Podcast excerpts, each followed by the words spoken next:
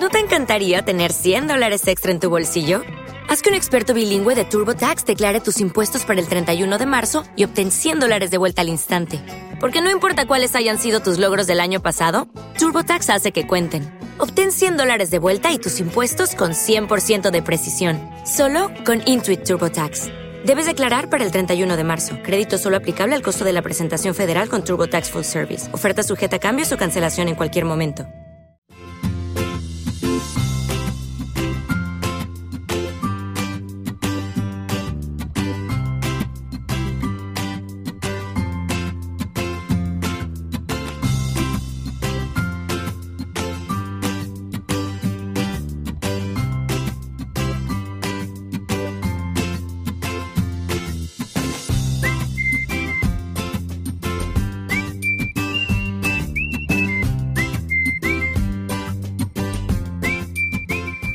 Buenas a todos, ¿cómo estamos? Bueno, pues ha llegado el día. Eh, parecía que veníamos hablando durante mucho tiempo y que lo pintábamos un poco a la larga, pero no. Hoy ya ha llegado el día de ese episodio especial, además que lo solemos grabar siempre pues en vísperas de, de vacaciones, vísperas de verano con el calorcito. Siempre tengo el recuerdo de este programa sudando, sudando, y eso que tengo el aire acondicionado puesto, pero yo creo que da igual.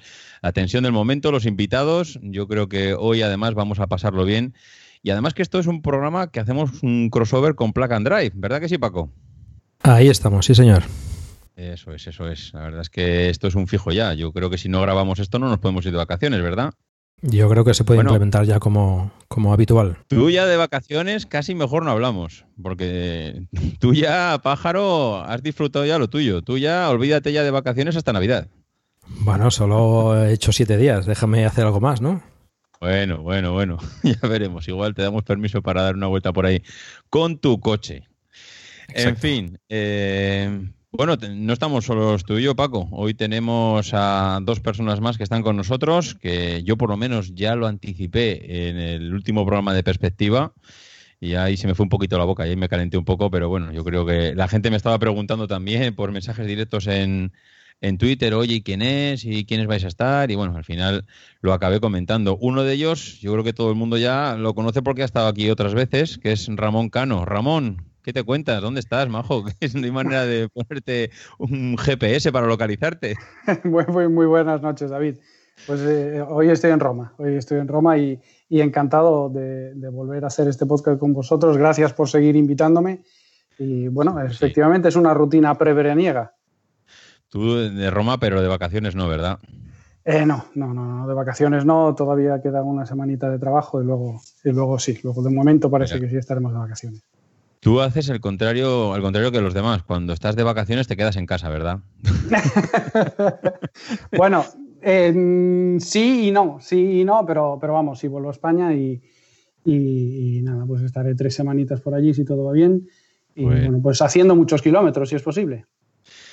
Bueno, pues oye, nada, encantado de volver a hablar contigo, que hacía tiempo ya que no coincidíamos y voy a presentar también al, al último invitado. Hoy tenemos con nosotros, como invitado también de, este podcast de especial de automoción, a una persona pues que también controla mucho, bueno, controla mucho, iba a decir de Tesla, pero yo creo que controla un poco de todo. Él es un poco modesto, no, no, quiere, no quiere ser todo lo sincero que, que la realidad muestra, pero David Graña, que es nuestro invitado de hoy, que además es el presidente del Club Tesla en España, pues eh, nos acompaña y nada, bienvenido David, encantado de tenerte con nosotros. Pues muchísimas gracias David, la verdad es que es un placer estar aquí con vosotros. Yo no es que sea modesto, es que realmente lo que sé es de Tesla, o sea que Ramón, bueno, vosotros me tendréis que perdonar y me tendréis que cortar si la palabra Tesla sale muchas veces de mi, de mi boca porque es muy posible que, que, sea lo que más conozco. Entonces, bueno, voy a intentar a ver, a ver, a ver cómo vamos, ¿no? Bueno, yo, te, yo diría que ahora mismo es en automoción la empresa de moda para lo bueno y para lo malo. Yo creo que Tesla nos da de, los, de las dos cosas. Sí, Pero... da que hablar, da que hablar. Es, es, la verdad es que esta, estamos los, los fanboys, bueno, lo sé, y voy a intentar... Sí, sí, no, hay que reconocerlo. voy a intentar cortar un poco hoy, voy a intentar ser objetivo, lo más objetivo posible que pueda, evidentemente, y, pero también da mucho alimento a los, a los haters, ¿no? A los trolls. La verdad es que, que es, eh, hay de todo un poco, ¿no? De las, las empresas con más cortoplacistas, o sea, es algo, es casi o estás con ellos o, contra ellos, ¿no? Es, algo curioso, es algo curioso lo que genera Tesla, la verdad. La verdad, ¿no, ¿no recuerda un poco a la Apple de hace unos años? Es un poco ese crecimiento, ese que se pone de moda, que los blogs empiezan a hablar de ella, hay cuatro millones de podcasts y, youtubers y no sé, ¿no, no, tiene un poco ese, ese, tufillo a esa Apple de hace unos años?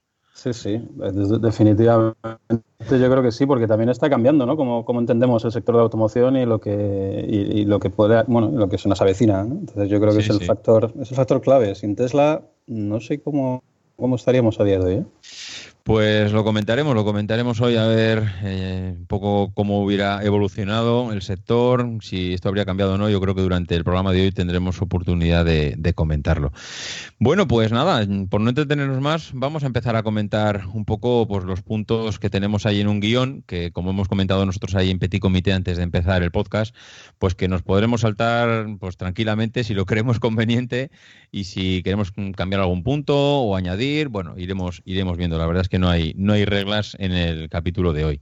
Lo primero que teníamos apuntado, por empezar y por romper un poco el hielo, es el tema de, bueno, que es, que es un poco lo más destacado. Iba a decir del año, pues yo siempre pienso en el año, cuando hablamos de este podcast, desde el año pasado, desde junio, julio del año pasado, que es cuando grabamos eh, este capítulo, hasta julio, que es donde estamos ahora, en este último año, que es lo más destacado para cada uno de nosotros en lo que es el sector de automoción. Es verdad que yo creo que hay muchas cosas que van relacionadas y que algunas repetiremos porque igual pues posiblemente podemos coincidir pero bueno, eh, me gustaría saber cuál es la opinión de, vosotros. Si queréis, además, empezamos por Ramón, que nos ha hecho además algunos apuntes ahí en el guion. Hacemos Ramón, Paco, David y termino yo. Y bueno, y así pues vamos un poco rompiendo, rompiendo el hielo. Ramón, ¿cómo ha sido este año, este periodo, como suele decir eh, Emilio, Emilcar, este, este periodo escolar, este, este año laboral que empieza en septiembre? Este año, bueno, para nosotros empieza en julio, pero bueno, de septiembre a julio, eh, ¿qué ha sido lo más destacado para ti? Bueno, pues eh, la verdad es que eh, ha sido menos interesante de lo que, de lo que se esperaba, ¿no? Hace un año, pues mm, casi todos los fabricantes intentaban mostrar su futuro eléctrico o no eléctrico, pero su futuro dedicado a, bueno, pues a cumplir con, la, con los objetivos de emisiones de CO2 eh, que comienzan a, ser eh, realmente, bueno, realmente difíciles en el 2021. Y, bueno, pues hemos visto como, las estrategias que, iban avanzando, pues, pues eh, realmente no, no, eran verdaderas, ¿no? recordar que en el 2021, pues cada, cada, fabricante se puede aliar con los demás fabricantes o con las demás marcas como quiera para, bueno, pues para conseguir llegar al objetivo eh, global de 95 gramos por kilómetro de, emisiones de CO2, que corresponde aproximadamente con 4,1 litros por kilómetro de gasolina o 3,6 litros por kilómetro de consumo estándar de, gasoil.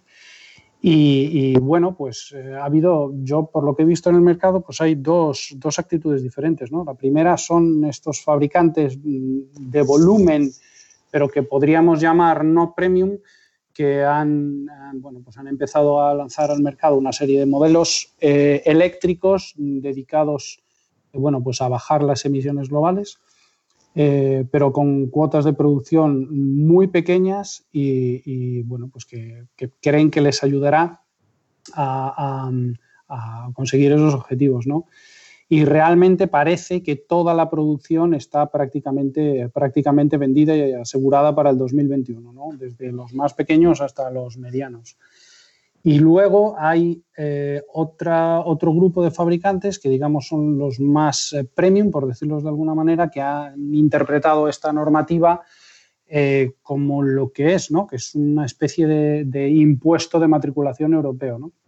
¿Por qué lo han entendido así? Bueno, pues lo han entendido así porque tienen que pagar una multa por cada, por, cada gramo o por cada, bueno, en diferentes escalones por cada, por cada gramo por kilómetro de emisiones de CO2 de media que, que van a matricular. ¿Eso qué significa? Pues significa que un fabricante que se lo puede permitir puede hacer, puede o bien reducir su margen de beneficio o bien hacer que sus clientes paguen un premium por, por, las emisiones de más, ¿no? Por ejemplo, si decimos que cada gramo vale, yo qué sé, pues 45 euros, pues para matricular un coche que en vez de emitir 95, pues emita 105, pues tiene que cobrar un premium de 95 por 10, pues de 950 euros, ¿no? Y al final lo que harán será vender ese vehículo con ese sobreprecio eh, para poder eh, embolsarse el dinero que después les servirá para pagar las multas que mm, de esta manera de ver, pues realmente no son multas, son impuestos de matriculación, ¿no? Pues lo, que pasa, lo, que pasa, Ramón, perdona que te interrumpa, es que estamos dando ya por hecho entonces que mm, van, a ser multadas. O sea, es decir, ya estoy fabricando coches dando por hecho que me van a multar, que soy incapaz de generar un producto que me está demandando, que me está empezando a demandar el mercado y que directamente ya tengo que empezar a transmitir ese sobrecoste al cliente porque alguien lo tendrá que pagar. Porque no creo yo que asuman ya directamente el que van a reducir el margen. Sí, bueno, mm, no estoy muy de acuerdo con eso. Realmente, eh, ¿No? no, porque realmente el producto no lo está demandando el mercado. El producto lo está demandando la normativa. Es decir, el objetivo de 95 gramos por kilómetro eh, es algo que, bueno, pues que se decidió en su momento y, como han decidido 95, pues podrían haber decidido 130 o 62. Entonces no es algo que venga fijado por el mercado, es algo que viene fijado. Lo que sí va, eh, lo que sí eh, va fijado por el mercado es cuál será el precio al cual los consumidores querrán comprar esos vehículos. ¿no? Pero, pero bueno, también para acabar la, esta, bueno, este, esta intervención inicial, también es importante ver que muchos fabricantes están empezando eh, a lanzar eh, híbridos enchufables. ¿Por qué están empezando a lanzar híbridos enchufables? Pues desde el punto de vista tecnológico, porque quizás podrían cubrir la necesidad del mercado de tener un producto eléctrico para el día a día y un producto térmico para los desplazamientos eh, bueno, pues de vacaciones y demás o los viajes largos. ¿Qué consiguen con esto los fabricantes? Pues los fabricantes consiguen bajar sus emisiones globales. Y pongo, pongo por ejemplo, pues eh, eh, Ford lanza el nuevo Explorer, que es un vehículo que pesa 2.500 kilos, mide más de 5 metros de largo, un producto genuinamente americano, con un motor V6 de 350 caballos más un motor eléctrico de otros 100 caballos con unas emisiones homologadas de 70 gramos. Es decir, un vehículo de este tipo eh, contribuye a estar muy por debajo del, del, objetivo. ¿Pero lo lanza o lo ¿Mm? anuncia? Es que, digo, no, no, lo, lanza, lo lanza, yo ya lo he conducido. ¿Ah, sí? sí, sí, sí, sí, lo, lanza y, y, además hay una serie de cuotas para cada mercado eh, ya perfectamente bueno, pues, eh, localizadas, eh, con las cuales bueno, pues, van, a, van a, digamos, compensar las ventas de otros productos que continuarán, que continuarán vendiendo y que estarán por encima de la media que ellos necesitan bueno, pues, obtener para no pagar multas. están lanzando un montón de vehículos, por ejemplo, también están lanzando ahora el nuevo Puma, y el nuevo Puma pues tendrá una serie de versiones iguales. Una serie en el futuro habrá una serie de versiones híbrido enchufable que contribuyen, bueno, pues al final, por, resumirlo, lo que hacen los fabricantes es encontrar las, las vías eh, legales para conseguir estar dentro de los objetivos marcados por la, por la Unión Europea. Y recordemos que, que normalmente las innovaciones están viniendo de países donde no tienen este tipo de normativas. Es decir, Tesla no, no, eh, no ha salido de la Unión Europea, ha salido precisamente de Estados Unidos, donde no tienen estas regulaciones y donde no tienen límites de emisiones de CO2 por kilómetro. Pero en cambio sí tienen esta mentalidad de innovar y de sacar este tipo de productos que como es clarísimo, pues, pues, pues encantan a, un gran sector de, los consumidores. Pues bueno, luego comentaré yo, pero me has dejado un poco frío, ¿eh? Porque tú... Vaya, hombre. No, sí, sí, porque yo pensaba, bueno, luego lo comentaré, pero bueno, pensaba que este año era un poco, y así lo ponía yo en el guion, un poco cambio de agujas real, es decir, no lo que hasta ahora venía siendo, pero visto en tu intervención es casi más para cubrir el expediente y multas y, poco más. Eh, pero bueno, eh, luego, luego me explayo un poquito más. Eh, Paco, ¿cómo, ¿cómo lo ves tú? ¿Cómo ves este año? ¿Alguna noticia que destaque sobre las demás? Bueno, hay varias, ¿no? Eh, estoy, he estado tentado de inclinarme por la comercialización del Model 3 ya en Europa, pero a mí lo que me ha, lo que me ha impactado más o lo que me ha, me ha llamado más la atención es precisamente el, descenso en las ventas de, automóviles ¿no? en, el mundo y más concretamente en Europa. Em, yo, bueno, creo que coincidimos con, los puntos que comentabas o que vas a comentar tú, David, pero yo veo ya la, el, afianzamiento de la, de la, transición a la electrificación por parte de los fabricantes como una cosa ya asumida y que, y que es cuestión de tiempo, sea más o sea menos, ¿no? Esto que comentaba Ramón, del, de los eh, eléctricos enchufables, pues bueno, es, es, un poco alargar un poco más la, agonía, ¿no? Porque esos, esos eh, híbridos enchufables, si se usan adecuadamente y la mayoría del tiempo en, en eléctrico, pues bien, pero si se circula la, mayor parte en carretera, pues la verdad es que consumen más que no y emiten más que no que no un coche normal de gasolina, ¿no? Porque tiene que, que arrastrar además todo el peso de las baterías, etcétera. Con lo cual, bueno, eh, para mí es una estrategia que, en algunos casos puede ser correcta para un uso correcto, es decir, un uso en ciudad pues eh, habitual del día a día y ocasionalmente hacer, poder, poder hacer viajes largos. Pero también se está viendo que, bueno, que las ventas de vídeos enchufables tampoco es que, vayan demasiado bien, ¿no? Em, estamos ahí en un impasse ¿no? de, una tecnología a otra que, que, todavía tardaremos años, pero que no sé, que cada vez, cada año se ve más, como más inminente. Sí. Y este año con el descenso de las ventas, pues a mí me parece que, es ya como una, una un anuncio ya a, todas a todas luces por parte de los fabricantes, todo el mundo ya en pues en el Salón de Ginebra y, en otros eh, en otros certámenes, pues eh, anuncian mayormente vehículos eléctricos, ¿no? Muchos en concepto, que esperemos que de alguna forma se traduzcan en, vehículos comercializables en la calle, pero que, parece que todo el mundo apunta a la, electrificación, pero están como ahí un poco temerosos ¿no? de, lanzarse, ¿no? a ver quién es el primero y quién es el último. Eh, y ahí creo que, y estaremos supongo todos de acuerdo en que Tesla les está, les está empujando por detrás y les está les está mm, motivando a, salir, ¿no? A salir al, escenario y bueno, y tomar parte, ¿no? Bueno, yo creo que sí, que tú y yo creo más o menos coincidimos con, esa opinión. Eh, a ver qué nos, qué nos dice David, ¿cómo lo ves? ¿Cómo, cómo ha sido este año, David, para la automoción? Pues eh, eh, hay, dos, hay dos cifras muy importantes. bueno, hay dos hechos muy importantes. Uno lo ha mencionado ya Paco, que es el descenso de, de las ventas a nivel total de vehículos, algo que, que llama mucho la atención, tal y como veníamos con la tendencia creciente. Em, y después hay otro que, bueno, hay dos cosas que sí me gustaría eh, comentar, que ha comentado, bueno, que ha dicho Ramón, y en una estoy completamente de acuerdo y en otra no. Em, en la que estoy completamente de acuerdo es que las marcas tradicionales, los fabricantes tradicionales de coches, están de vehículos, están, eh, están moviéndose siempre en virtud de, de, cuál va a ser su, el impuesto que van a tener que pagar. Em, esto, ah, noticias como la, de, la del grupo FCA, la de Fiat Chrysler, em, llegando a un acuerdo con Tesla para, pagarles cientos de, millones de, euros. No ha trascendido exactamente la cifra, pero para que matriculen eh, Teslas como si fueran eh, del grupo. Without the ones like you, who work tirelessly to keep things running, everything would suddenly stop. Hospitals, factories, schools, and power plants, they all depend on you. No matter the weather, emergency, or time of day, you're the ones who get it done. At Granger, we're here for you with professional grade industrial supplies. Count on real time product availability and fast delivery. Call clickgranger.com or just stop by. Granger for the ones who get it done.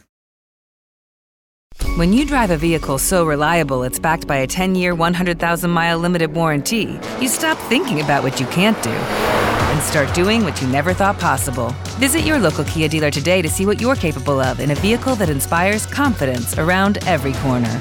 Kia, movement that inspires. Call 800 333 4KIA for details. Always drive safely. Limited inventory available. Warranties include 10 year 100,000 mile powertrain and 5 year 60,000 mile basic. Warranties are limited. See retailer for details. Grupo FCA es, algo que la verdad es que sorprendía a bastante gente y, está, y viene, motivada por esto. O, por ejemplo, la estrategia de Volkswagen, que sí que parecía, o parece incluso, que está yendo a, apostar un poco más, ya sea a, partir del Dieselgate y todo, todo este tema de, de sanciones que tiene y, obligaciones que ha, que ha asumido. Em, pero la claridad es que, por ejemplo, han anunciado hace poco la, cuál va a ser el volumen de producción del IDE y hablan exactamente de 300.000 vehículos, que son exactamente los que le van a permitir reducir casi a cero su, su bueno, llegar a ese promedio que comentaba Ramón de 95 gramos eh, y reducir a cero este, este, impuesto. ¿no? Es exactamente, ¿no? hay una serie de cálculos que nos llevan a esos 300.000, curiosamente.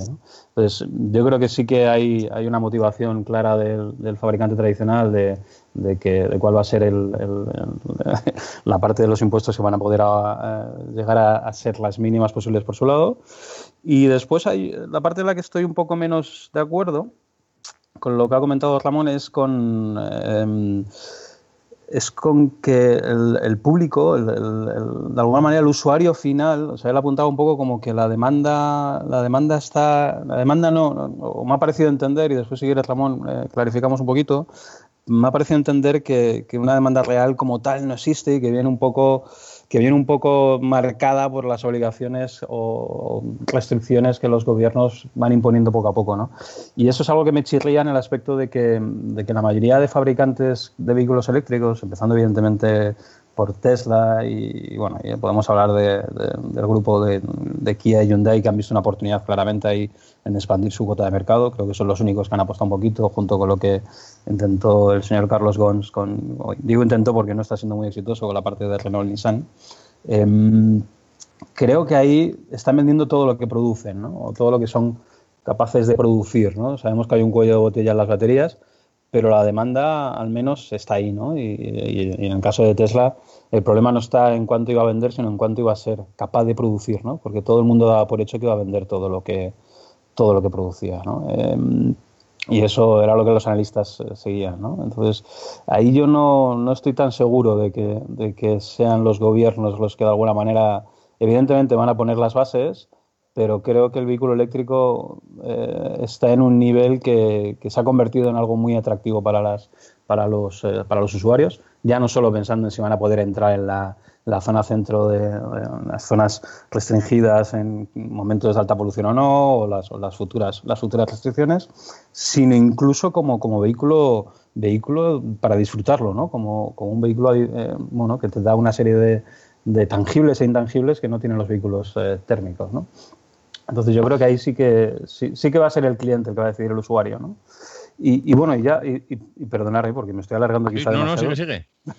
Pero por último, A, ir, a, la, pregunta en cuestión, ¿no? Una de las cosas que ya decía que yo desgraciadamente voy a hablar mucho de Tesla porque es lo que creo que domino un poco más que el, resto, no, no, voy a engañar a nadie, pero mm, lo que a mí, una de las, de las cosas que más me ha impresionado en este año aparte de este switch quizá hacia lo eléctrico un poco, ¿no? Vas a los salones de el, automóvil o algún otro, algún otro salón reciente, ¿no? Y ves que muchos stands están dedicados a la electrificación del vehículo en diferentes grados.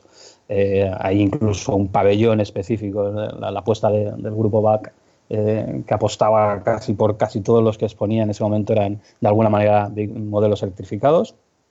Pero hay algo que me ha llamado mucho la atención ¿no? y que creo que va a marcar el futuro y donde el futuro en concreto de, Tesla, ¿no? como, como una empresa tan pequeña hace, hace 15 años. Eh, anunciaba eh, oficialmente el gobierno de Shanghái eh, el inicio de la construcción en julio del 2018, hace apenas un año, el inicio de la construcción de una de la fábrica de la, fábrica ya Factory 3, que famosa ya de Tesla, y dicen Elon Time, veremos, que en septiembre estará produciendo sus primeros, sus primeros vehículos. ¿no? Esto me parece un cambio de paradigma ¿no? bastante importante en el, en el sector de la, de la automoción, ¿no? Como, cómo se puede levantar de la nada una fábrica que puede llegar a, a, construir unos 300.000 vehículos en, menos, en, poco más de, un año y, y, bueno, capaz de, suplir esa demanda que yo creo que sí que existe. ¿no? Eh, pero bueno, eso es... Pues sí, sí, yo también comparto contigo en que a mí me sorprendió, me sorprendió una barbaridad ver, bueno, ya no es el empezar a fabricar, sino el ver cómo han levantado de la absoluta nada, o sea, de un desierto que había allí, no es que hayan cogido ya unas instalaciones y que las reconvertimos y aprovechamos ya un 30 o un 40%, o sea que allí no había nada y que lo han levantado en meses y que en el mismo año donde han comenzado prácticamente las obras van a estar produciendo una cantidad de coches que parecería inimaginable en otra época, pero bueno. Eh, es que además, lo curioso es que en esta ocasión parece que hasta lo van a cumplir. no sé.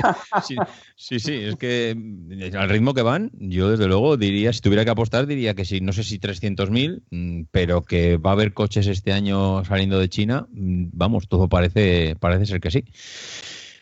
Pues eh, no sé, Ramón, ¿tú quieres comentar alguna cosa sobre lo que decía David o ya directamente tiro con mi opinión? No, bueno, hay, hay bastantes cosas que, comentar, ¿no? La, primera, y quizás lo decía, lo decía Paco, pues efectivamente se están matriculando menos coches. Pero, pero hay varias razones para ello. La primera y la más importante es que, es que bueno, pues el momento económico que estamos viviendo es un, eh, bueno, pues está en claro descenso y, bueno, las perspectivas a futuro no son tan halagüeñas como eran hace cinco años, por ejemplo, o hace, o hace diez años. Y lógicamente, pues uno no deja de comprar leche o comprar huevos, pero sí, mm, sí pospone la decisión de, cambiar de coche, ¿no? Y eso, pues, primero, contrae, el mercado prácticamente eh, solo en el canal particular. Los alquiladores y los renting siguen matriculando prácticamente al mismo ritmo que lo hacían antes, o sea, es un descenso del canal particular. El segundo es que es que, bueno, pues entre el cambio tecnológico que, estamos viviendo, los progresivos desarrollos de las baterías y sobre todo los cambios en, digamos, en las informaciones que los, que los políticos nos van soltando, bueno, pues eh, hay países en los que, mm, por ejemplo, ahora en, Roma, eh, no puedes circular ciertos domingos con un coche diésel independientemente de, cuál, de, de cuándo lo hayas comprado, de si es un vehículo de 2019 o si es un vehículo de 2002. Entonces, esta inquietud respecto a las posibilidades que tienes a futuro hacen que, lógicamente, eh, los usuarios particulares eh, pues no tengan tan claro una decisión de compra y una decisión de cambio, eh, porque bueno, pues te estás hipotecando una pequeña parte de tu capital en un, en, un, futuro incierto. ¿no? Y todas estas regulaciones que estamos viendo y todas estas informaciones de los políticos que van diciendo que si el diésel tal, que si la gasolina cual, bueno, pues nos han llevado a que en el año 2018 y en lo que va del 2019 las emisiones de CO2 por kilómetro han subido. Y han subido no porque los coches sean más sucios, que recordemos que el CO2 desde un punto de vista científico no es un contaminante. Han subido porque el mercado eh, de motores térmicos eh, ha perdido el balance que tenía entre diésel y gasolina. Antes se matriculaban muchos más diésel, ahora se matriculan muchos más gasolina, que emiten o que consumen más aire, por lo tanto emiten más CO2 por kilómetro. Y entonces hemos invertido esa tendencia de reducción de emisiones eh, por algo que no es tecnológico, que es simplemente, bueno, pues un, rumor de fondo, ¿no? Eh, luego, eh, respecto a lo que decía David, pues a mí me parece muy bien que, que Fiat pague a Tesla. Es decir, si Fiat tenía que afrontar una factura en multas de no sé, de mil millones y le paga a Tesla 995, pues está ahorrando 5 y le está pagando Tesla, a Tesla la inversión que ellos no han hecho. Pero además es que recordemos que si tenemos en cuenta la normativa europea, la normativa europea da total flexibilidad a los fabricantes y a las marcas por encima de 300.000 vehículos producidos al año a asociarse como mejor les convenga. Es decir, que Tesla no matricula coches a nombre de FCA, ni los matricula simplemente a la hora de computar las emisiones, lo que hacen es ir juntos y mostrar su informe juntos. Pero a mí me parece genial que el que ha hecho los deberes reciba dinero por aquel que no los ha hecho. Y a mí me parece muy injusto. Que, a mí me parece súper injusto que puedan ir juntos a la ventanilla de las emisiones y simplemente soltando pasta, ya con, ya con eso hemos compensado todos los deberes que no hemos hecho. ¿eh? O sea, es verdad que al final estás pagando una multa. Eh, si no es al, pero esa es la artimaña, digamos que esa es la, puerta a, hacerlo mm, de la manera directa eh, y, no, y no tener un bonus. Es decir, si FCA debe de pagar mil millones y en cambio Tesla se merece 900 por estar muy por debajo del umbral, pues efectivamente al final eh, la Unión Europea recibe mil millones de fiat y le da 900 a Tesla en bonus. Bien, bueno, pues lo que hacen es pactarlo directamente e ir juntos ¿no? Entonces, y, a mí, a mí, de verdad, debo insistir en que me parece genial que el que ha hecho los deberes cobre a quien no los ha hecho para tener esa cuota de, lo que, la, parte que, bueno, pues que se ha excedido. Eh, a mí me gustaría diferenciar también entre los eléctricos y Tesla. La Tesla es un producto en sí mismo y es eléctrico, pero no es el común de los vehículos eléctricos. Yo no creo que nadie eh, mm, pueda pensar que el atractivo de un Renault Zoe es el mismo que el de un Model 3. Y además es que el mercado confirma estos datos. El Model 3 está compitiendo, está compitiendo en un segmento que desaparece. Es decir, estamos viendo un montón de, de, análisis y de cifras donde dicen que el Model 3 es el modelo más vendido en la categoría de sedán de, la categoría D. Bien, es que ese segmento no existe ya. Es que, el, por ejemplo, por poner un competidor, el Mondeo deja de fabricarse, el talismán, el Renault Talismán deja de fabricarse. Todos esos, todos esos, eh, esos body shapes no, no funcionan ya en el mercado. Todos los fabricantes se están moviendo a los sub y se están, eh, se están moviendo a los, a los todoterreno, que son vehículos mucho menos eficientes. Entonces, al final, si Tesla es capaz de, conseguir todos esos clientes, no es porque sea eléctrico, no es porque es, porque, es porque es un Tesla y además de ser eléctrico tiene otra serie de, de características que lo hacen muy apetecible en el mercado. De hecho, es el único eléctrico que se puede, digamos, asemejar a la manera de viajar de un, de un térmico, salvando las diferencias. Pero bueno, se puede viajar y si tú te sientas en una autopista, eh, te sientas en la A2, en la provincia de Zaragoza, eh, en el límite con Teruel y Soria, lo único que ves eléctrico por la carretera son Teslas. Es lo único, no ves otro tipo de coches. Entonces, bueno, y ya para, ya para terminar, hay, hay Tesla va empujando a los demás, desde luego, va marcando un poco el camino, desde luego, y, digamos que está lanzando, eh, todos los fabricantes están enseñando mucho su futuro, que es un poco la respuesta a Tesla, ¿no? Tesla hace ya, me parece que va a hacer tres años que nos enseñó el camión de Tesla.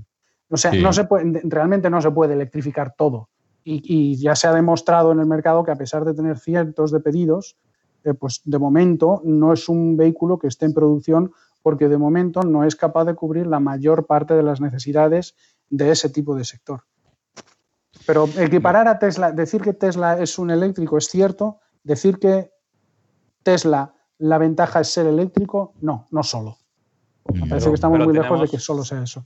Perdona, ¿eh? solo que tenemos que tener en cuenta que en Estados Unidos el 75% de los vehículos eléctricos son Tesla. Entonces, em, a, día de hoy, vendidos, ¿eh? Hablo de, vendidos en, los últimos, en el último trimestre. Entonces, eh, hay, un, hay un gráfico muy curioso que parece un comecocos, ¿no? donde se reparten la tarta a los eléctricos y se ve como el, el comecocos es Tesla, el 75%, y el resto de marcas conforman lo que hay dentro de la boca. ¿no? Entonces, ahí hay un... Eh, es decir, podemos, separarlo, pero en el fondo, casi casi dentro de poco hablar de eléctricos es hablar de Tesla. ¿no? Entonces, a este ritmo, ¿no? porque los otros llegan pues como llegan. ¿no? Entonces, yo creo que Efectivamente. pillar el toro porque tiene una fuerza brutal, pero oye. pero es que Tesla, Tesla no es solo que sea eléctrico. Tesla es cómo está concebido el coche. Tesla son los supercargadores. Tesla es tener tu giga iPad en el salpicadero y hacer todo táctil, con las ventajas y lo que mola y todas las dificultades que ello conlleva.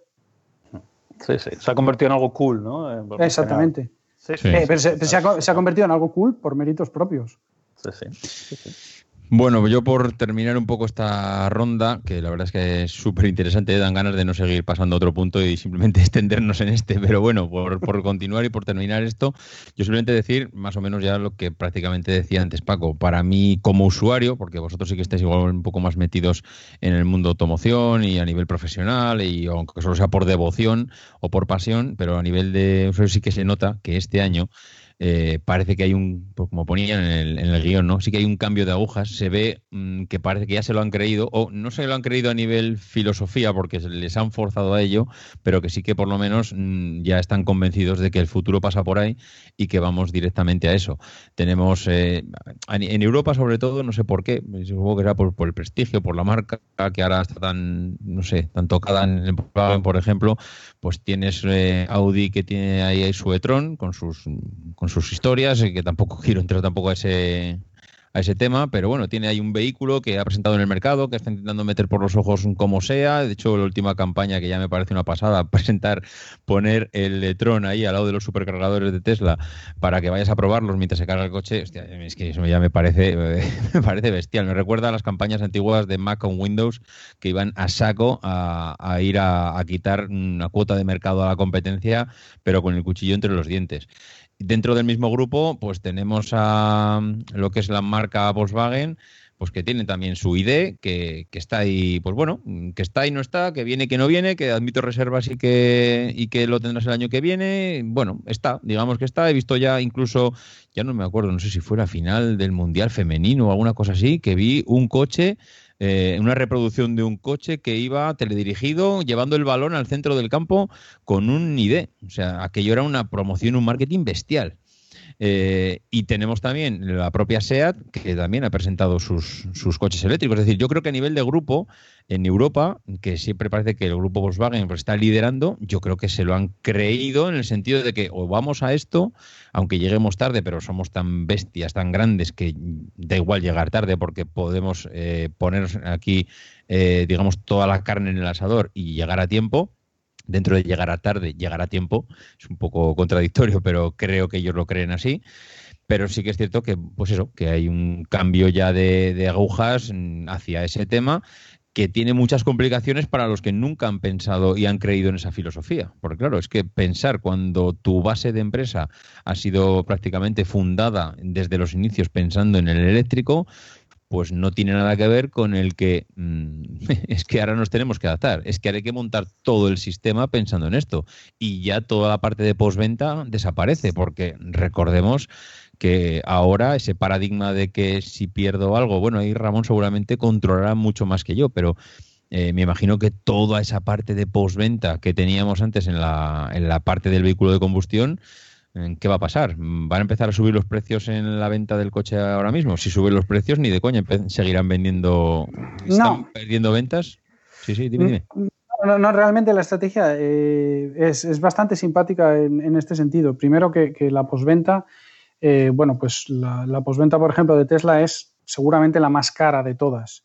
Eh, porque posventa muchas veces nos pensamos que es el cambio de aceite y filtro, las pastillas de freno y tal si vemos lo que cuesta reparar un arañazo eh, en una puerta, en un Tesla, y hay un montón de, bueno, pues de ejemplos por internet donde un arañazo que en un coche, vamos a decir premium, ¿no? De una marca de, las, eh, de, las, alemanas. Un Mercedes, tú dices un Mercedes. Venga, un Mercedes, pues te cuesta 250 euros, en Tesla son 850. Pero además es que fíjate hasta qué punto la cosa es así, que por ejemplo, cuando normalmente muchas veces eh, muchas reparaciones se hacen por puntos de soldadura.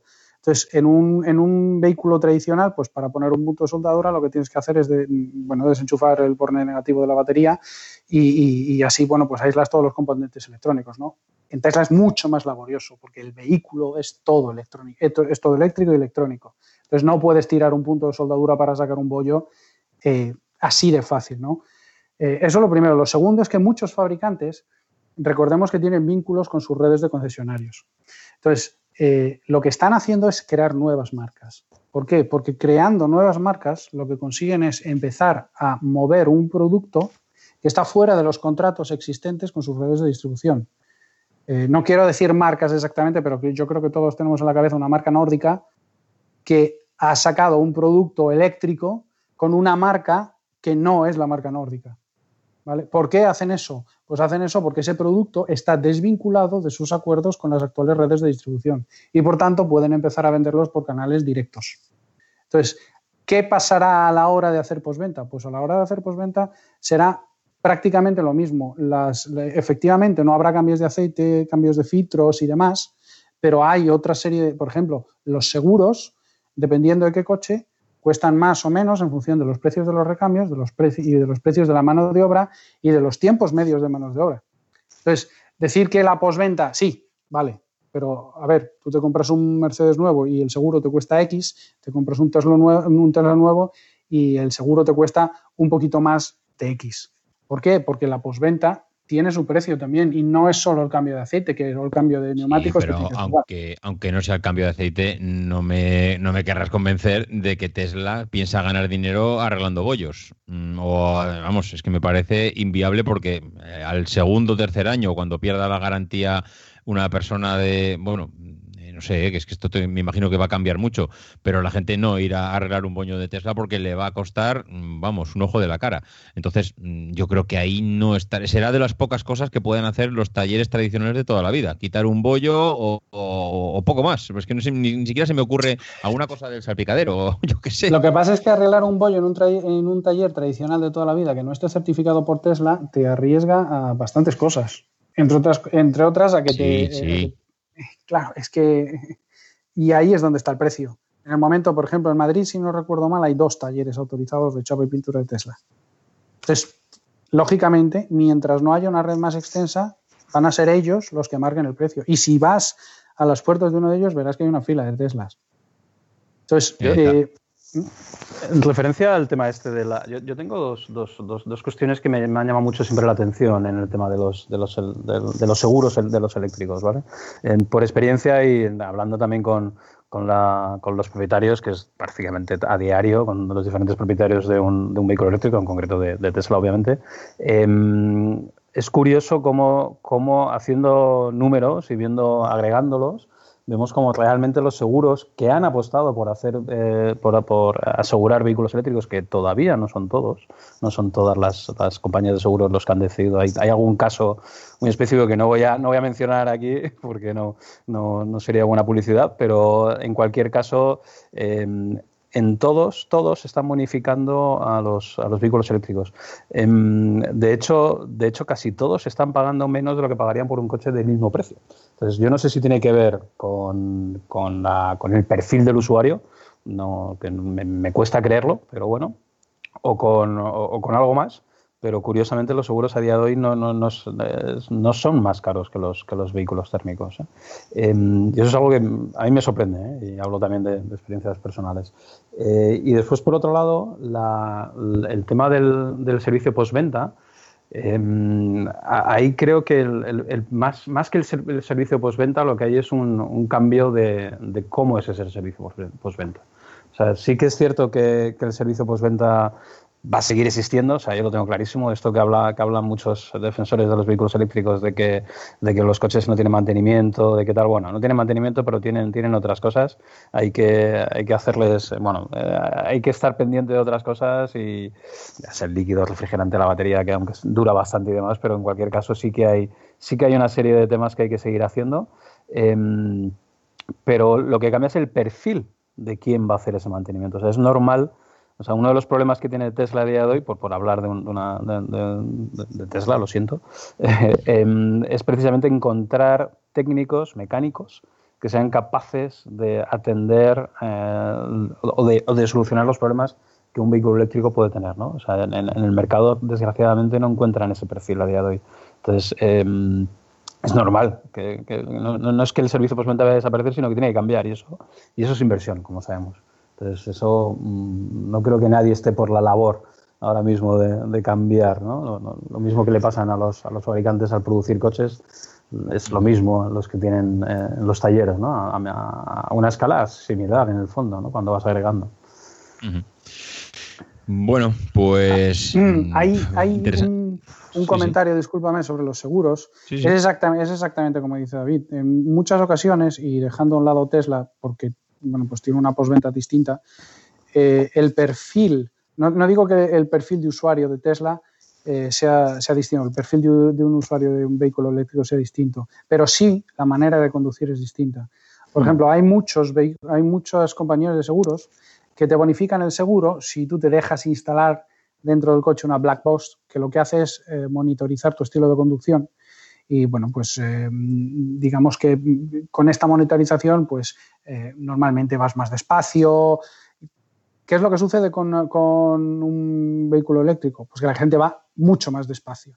No digo que siempre vaya más despacio, pero la gente normalmente conduce más despacio por, mantener la autonomía. Y, de hecho, si, miras en, pues muchos canales de YouTube, eh, blogs, etcétera, lo que ves es gente compitiendo a ver quién consigue la mayor autonomía, a ver quién consigue más kilómetros por recarga y demás. Y eso lo que deriva es una, en una conducción mucho más suave, mucho más moderada.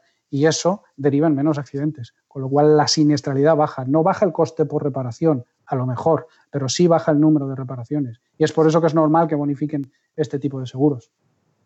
Por cierto, yo, mi, yo, mi primer Tesla lo tuve ya hace, hace ya cinco años casi. Em, y me la tuve que me tuve que buscar la vida obviamente a la hora de porque tuve tuve un golpe como no es, es, es algo que bueno que, nos pasa de vez en cuando no eh, entonces em, al final sí que encontré muy fácilmente un taller donde supieron repararlo sin tener una factura especialmente estratosférica para el seguro. Y, y por qué y esto básicamente porque Howard lleva haciendo eh, muchos años domina el arte del aluminio como, como el que más y lo mismo con, con, Mercedes y Audi también ¿eh? Entonces, en el fondo, no es que la chapa y pintura no creo que haya una gran diferencia, en, si no está dentro, está dentro de las tripas. ¿no?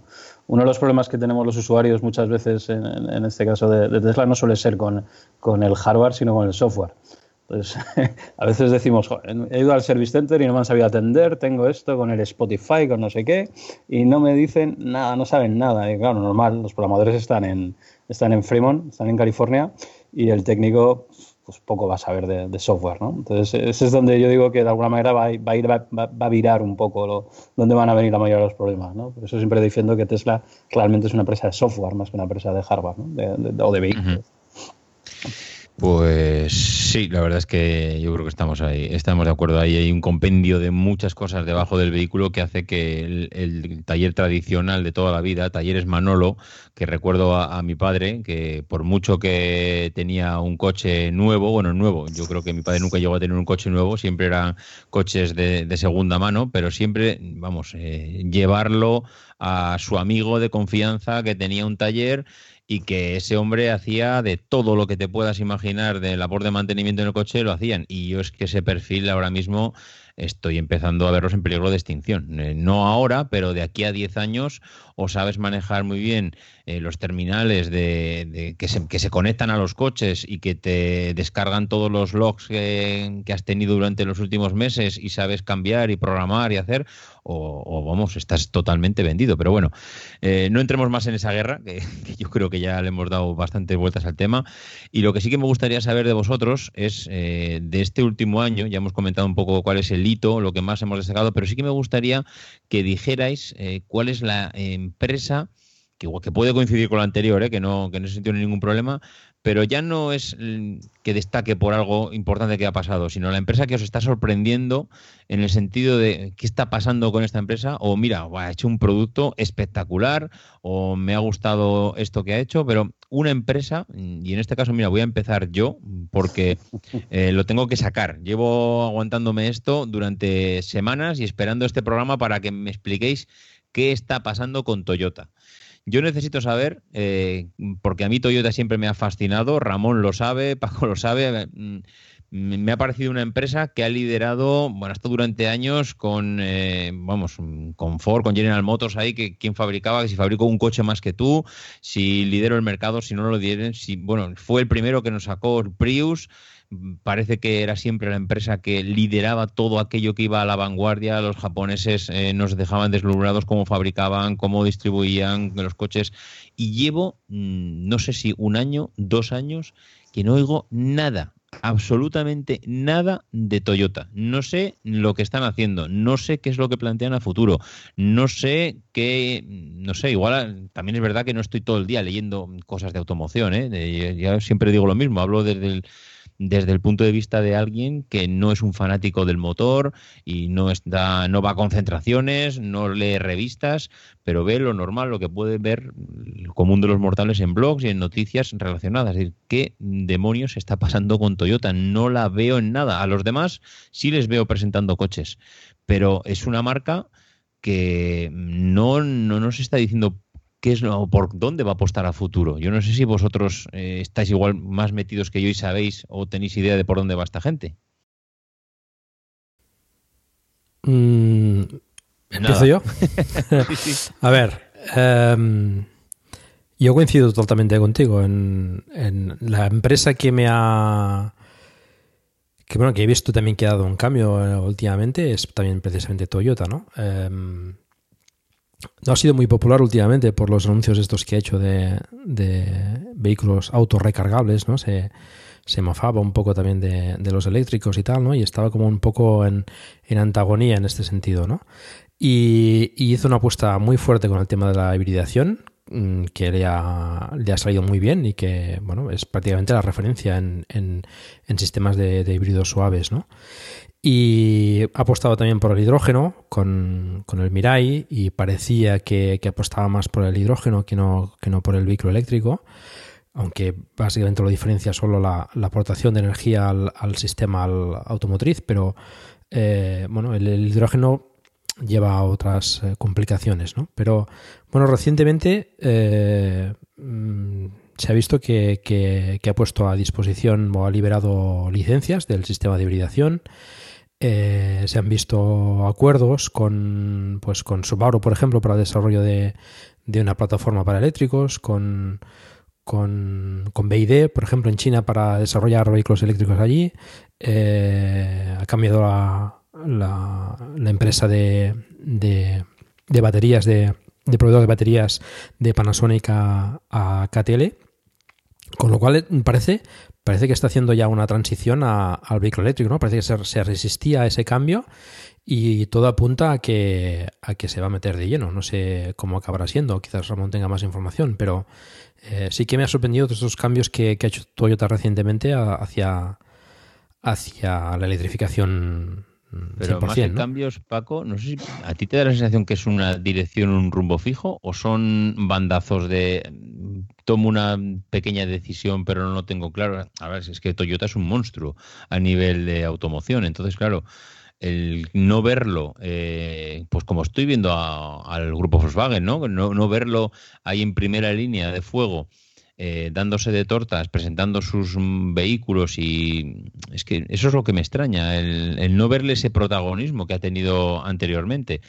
Eh, no sé si es porque les ha pillado demasiado con el pie cambiado, no sé si es porque no creen que eso vaya a ser a futuro eh, la solución. Igual tienen una apuesta que dentro de seis meses hacen una presentación y nos quedamos todos con la boca abierta. Mm, no sé, eso, eso es lo que me choca, el no verles liderar.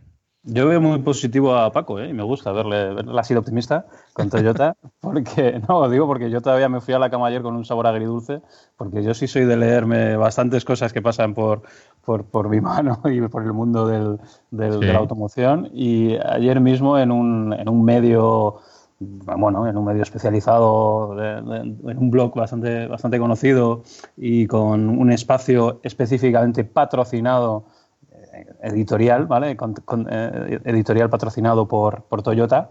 Había un, había un artículo que era cuya, cuya directamente cuyo titular es enchufar o no enchufar. Esa es la cuestión, ¿no? O sea, todavía están planteándose si enchufar o no enchufar es realmente la cuestión y donde se podían leer declaraciones de Matt Harrison, que es el vicepresidente de ventas y de marketing de Toyota Europa, diciendo que es que todavía no están preparados para, el, para ofrecer al mercado algo atractivo respecto a un híbrido enchufable. Entonces, esto es algo que me, llama un poco la atención, ¿no? Y me quedé ahí como, hostias, ¿cómo es, cómo es posible que Toyota eh, todavía no lo tenga del todo asumido, ¿no? Donde, donde tienen que ir, porque ellos tienen un know-how que muy poca gente tiene, ¿no? Pues, eh, vamos, fueron los primeros en electrificar como tal, ¿no? Y apostar muy fuertemente por esto. Y, y siguen, y siguen pensando en lo que tienen que hacer para obtener el distintivo eco, para, llegar a esas cosas que realmente son como apostar pero sin apostar. ¿no? Entonces eh, es, algo que, sí que me sorprende y quizás soy un poco más pesimista en este caso con Toyota que lo, de lo que es Paco. ¿no? Ramón, ¿cómo lo ves? Eh, bueno, primero que Toyota no es el, no es el monstruo que era. ¿no? Eh, eh, ahora mismo el mayor fabricante del mundo es, el grupo Alliance, Renault, Mitsubishi, Dacia, Samsung, etc. Eh, y bueno, tienen, otra línea. Segundo, que Toyota tiene un cliente europeo que es, eh, bueno, antes, antes hablaba de que hay tres mercados principales que son los particulares, las compañías y los, o sea, los renting y los rentacar. Y Toyota se focaliza solo y exclusivamente en el particular. Es decir, es una marca que no tiene, que no, que no empuja volumen a, los otros canales. Entonces, desde ese punto de vista, sus preocupaciones por este lado son menos, porque no tienen la presión de, las ventas como tienen otros. Segundo, que ellos prácticamente el objetivo de emisiones lo tienen hecho con sus híbridos, o sea, no tienen mucho de qué preocuparse. Ellos están abundantemente por debajo de lo que necesitan y recordemos que el objetivo eh, para cada marca no es el mismo. El objetivo de cada marca depende del peso medio de los coches que matricularon y que matriculan. Es decir, que para unos será 95 y para otros será 103 o 108, dependiendo. Y tercero, que, Toyota es una marca mm, de verdad global. Pues, eh, Toyota es de las pocas marcas que tiene presencia en los cinco continentes. Nosotros, como diría Emilcar, pues tenemos nuestros problemas del primer mundo. Pero Toyota sigue vendiendo una burrada de volumen en África, en Sudamérica, en Norteamérica, donde las distancias son muy grandes, en todos los países medio desarrollados o en vías de desarrollo de Asia.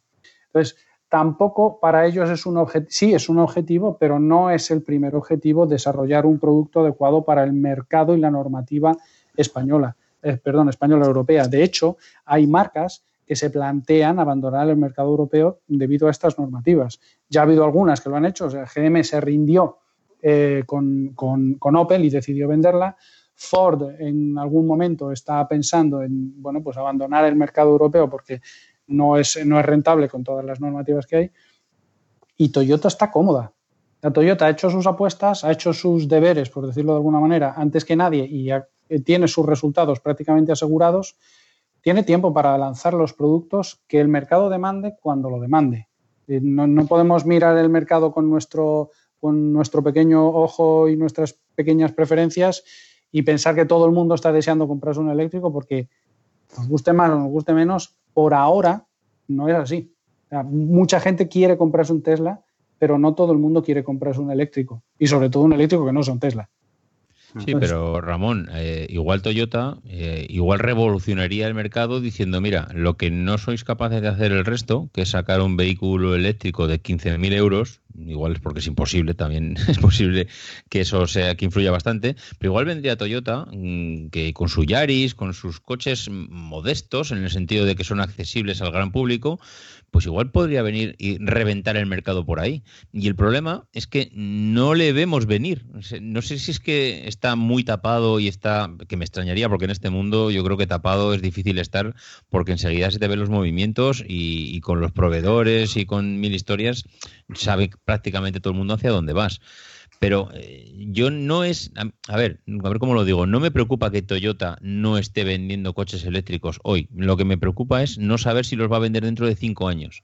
Y no tengo claro que los vaya a vender dentro de cinco años, porque o los japoneses están dando una lección de secretismo y de, de estrategia bestial, o es que realmente no tienen plan. Que eso es lo que a mí me preocupa. No, pero, pero vamos a ver, las marcas japonesas normalmente eh, no es su secretismo, es quizás su humildad y su no adelantar los productos antes de que estén listos para el mercado. Segundo, entender a Toyota como una marca em, económica. Eh, Toyota puede ser una marca que en algún momento haga un coche pequeño como puede ser el Yaris, pero mm, si tú comparas el coste cuando vas a comprar un Yaris con respecto a su competencia, con respecto a lo que te pueda costar un Clio un Fiesta, un C3, no es un coche barato, ni mucho menos. Ah, no, ¿eh? No, que no sé, ya hablo, ya hablo del desconocimiento. el Yaris, yo el concepto es un coche barato, como el Corolla. El Corolla no compite con el León en su gama. Mm, pregunto, ¿eh? Bueno, es que tienes varias versiones del Corolla. El Corolla que se vende, el Corolla que se vende en Estados Unidos es un Corolla distinto al Corolla que se vende en el mercado europeo, que ya no, recuerdo exactamente, ni siquiera diría que diría no que no se vende, pero, pero Toyota, pero Toyota se está inflando a vender CHRs se está inflando y, se ven un montón por la calle y son, y son, y son coches híbridos eh, que, bueno, pues consiguen todas las etiquetas eco, demás homologaciones y además están por debajo del umbral de emisiones y ellos están cómodos porque toda la producción que tienen para Europa la tienen vendida. No tienen que hacer esfuerzos. Y recordemos que las compañías eh, no están para darle a los clientes el producto que, más quieren hoy. Las compañías están para ganar dinero. Y eso es lo que hacen los, grandes fabricantes. La Volkswagen y todos los demás eh, siguen diciendo que habrá motores térmicos por muchísimos años. los únicos cambios es que, por ejemplo, el nuevo Clio, que será, será electrificado, pero lógicamente no lo van a hacer competir con el nuevo Zoe, el nuevo Clio no tendrá motores diésel, será solo motores de gasolina porque el público no compra más motores diésel. Pero ese es el, ese es el camino que lleva, que lleva, por ejemplo, Renault. Y no te ha anunciado una gama completa de vehículos eléctricos, pero Renault lleva vendiendo un montón de tiempo el Kangoo eléctrico, que es uno de los vehículos más demandados en el sector del reparto de la mensajería de última milla. Por ejemplo, con la Nissan NV200. Repito que seguramente lo que cada uno de nosotros querría que pasase no es lo que a las marcas les interesa que pase. A las marcas les interesa ganar dinero. Y después todo lo demás.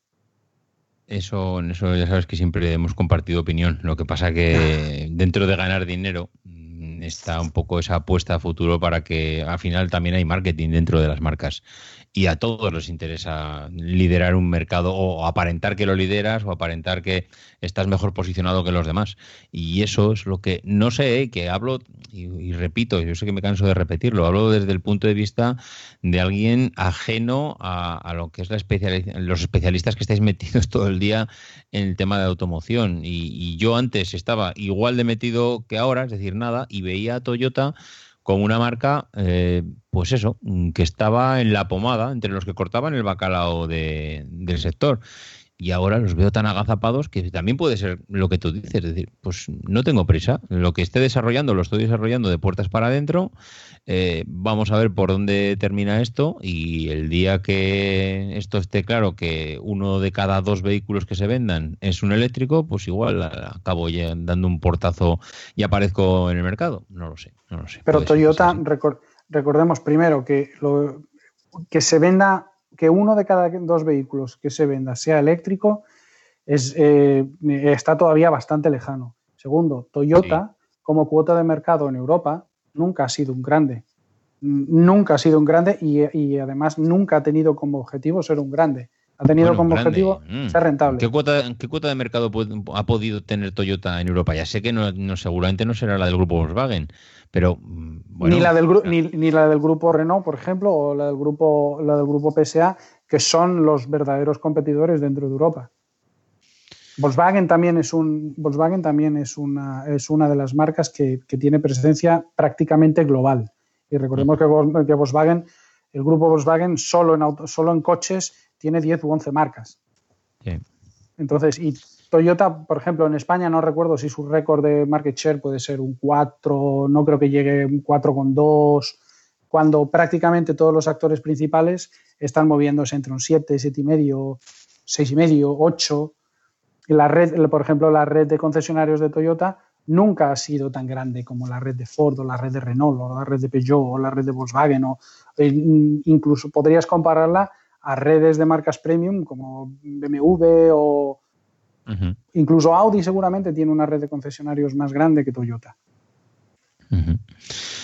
Bueno, pues yo creo que este, este punto yo creo que también está más o menos claro. No sé si os ha quedado alguna cosa por ahí que queráis comentar.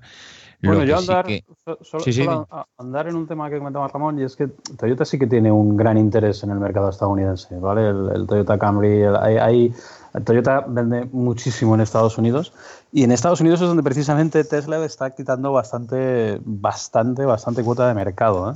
Entonces, a, nivel de, a nivel de revenue, ¿eh? cuando hablamos, a nivel de ingresos, perdón.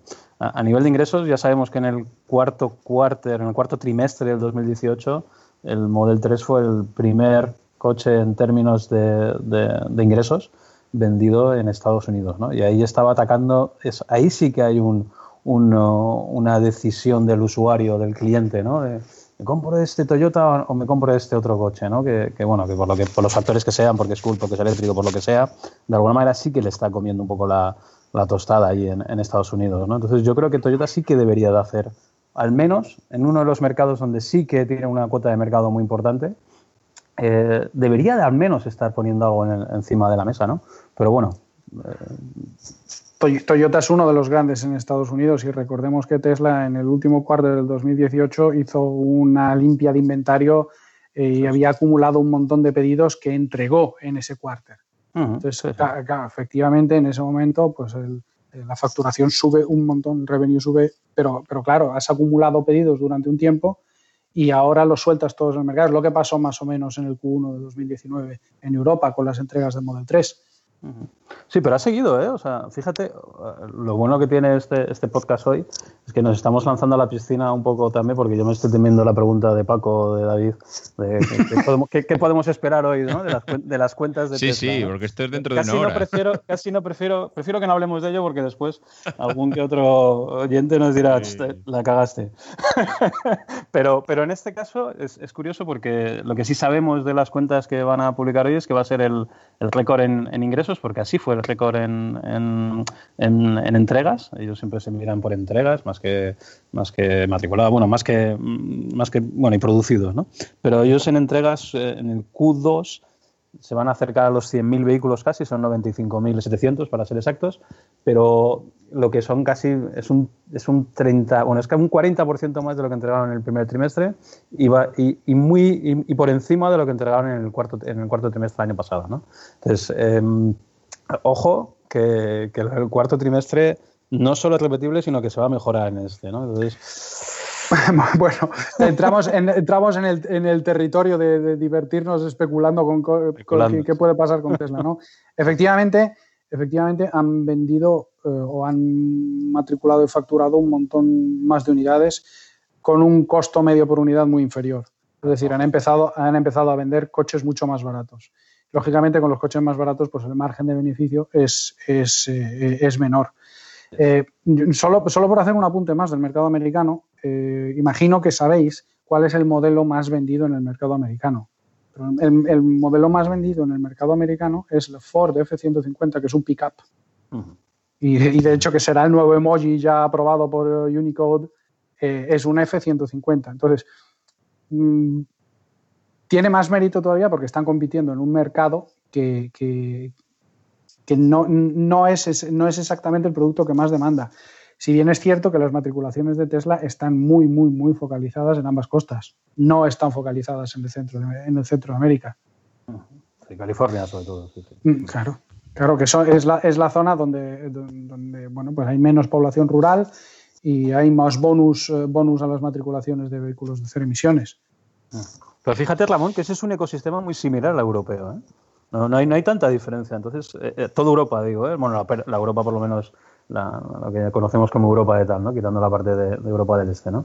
Entonces, eh, siendo un mercado el californiano, quitando el tema de poder adquisitivo en, en, no contra todos los países, no es tan diferente. O sea, mm, no sé, no Yo sé. si tuviese que comparar California no lo compararía con Europa, a lo mejor lo compararía Mm. con, con Holanda.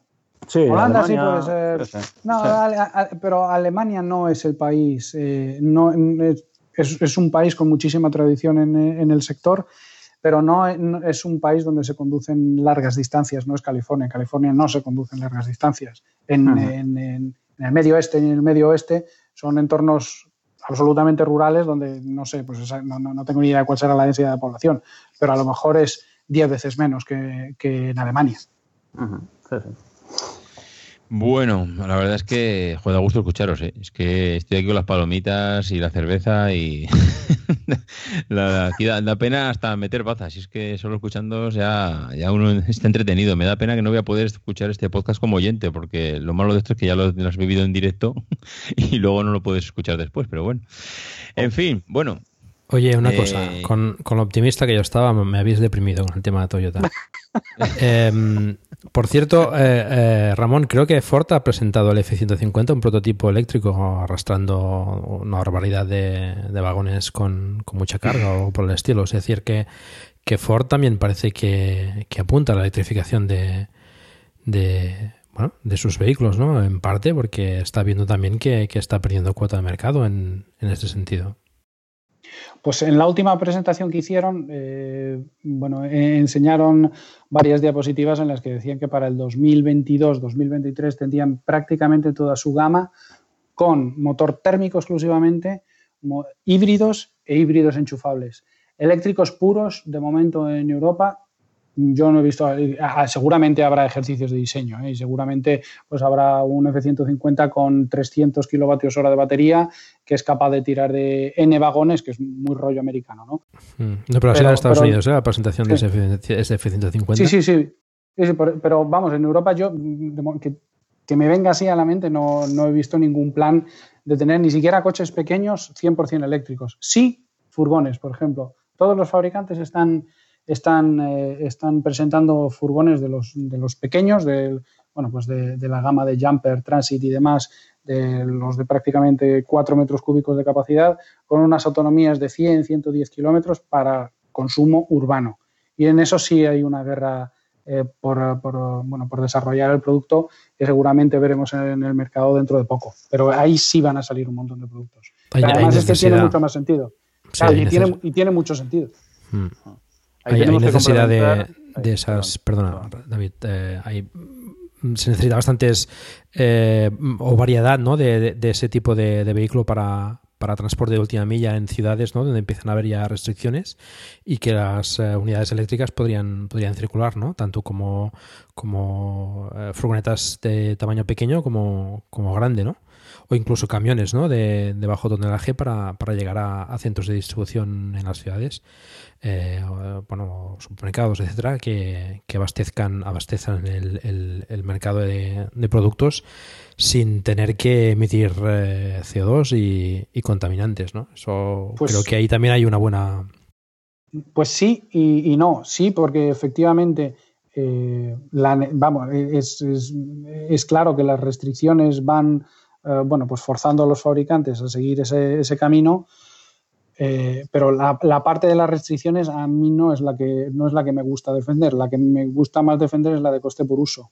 Son vehículos que para, ese, para, ese, para esa utilización son mucho más económicos que un vehículo térmico. Sin ya entrar eh, en, todas las valoraciones acerca de cuánto contaminan o cuánto dejan de contaminar, que evidentemente contaminan muchísimo menos o nada comparado con los motores térmicos, pero es que para las empresas es un, es un funcionamiento más eficiente y más económico.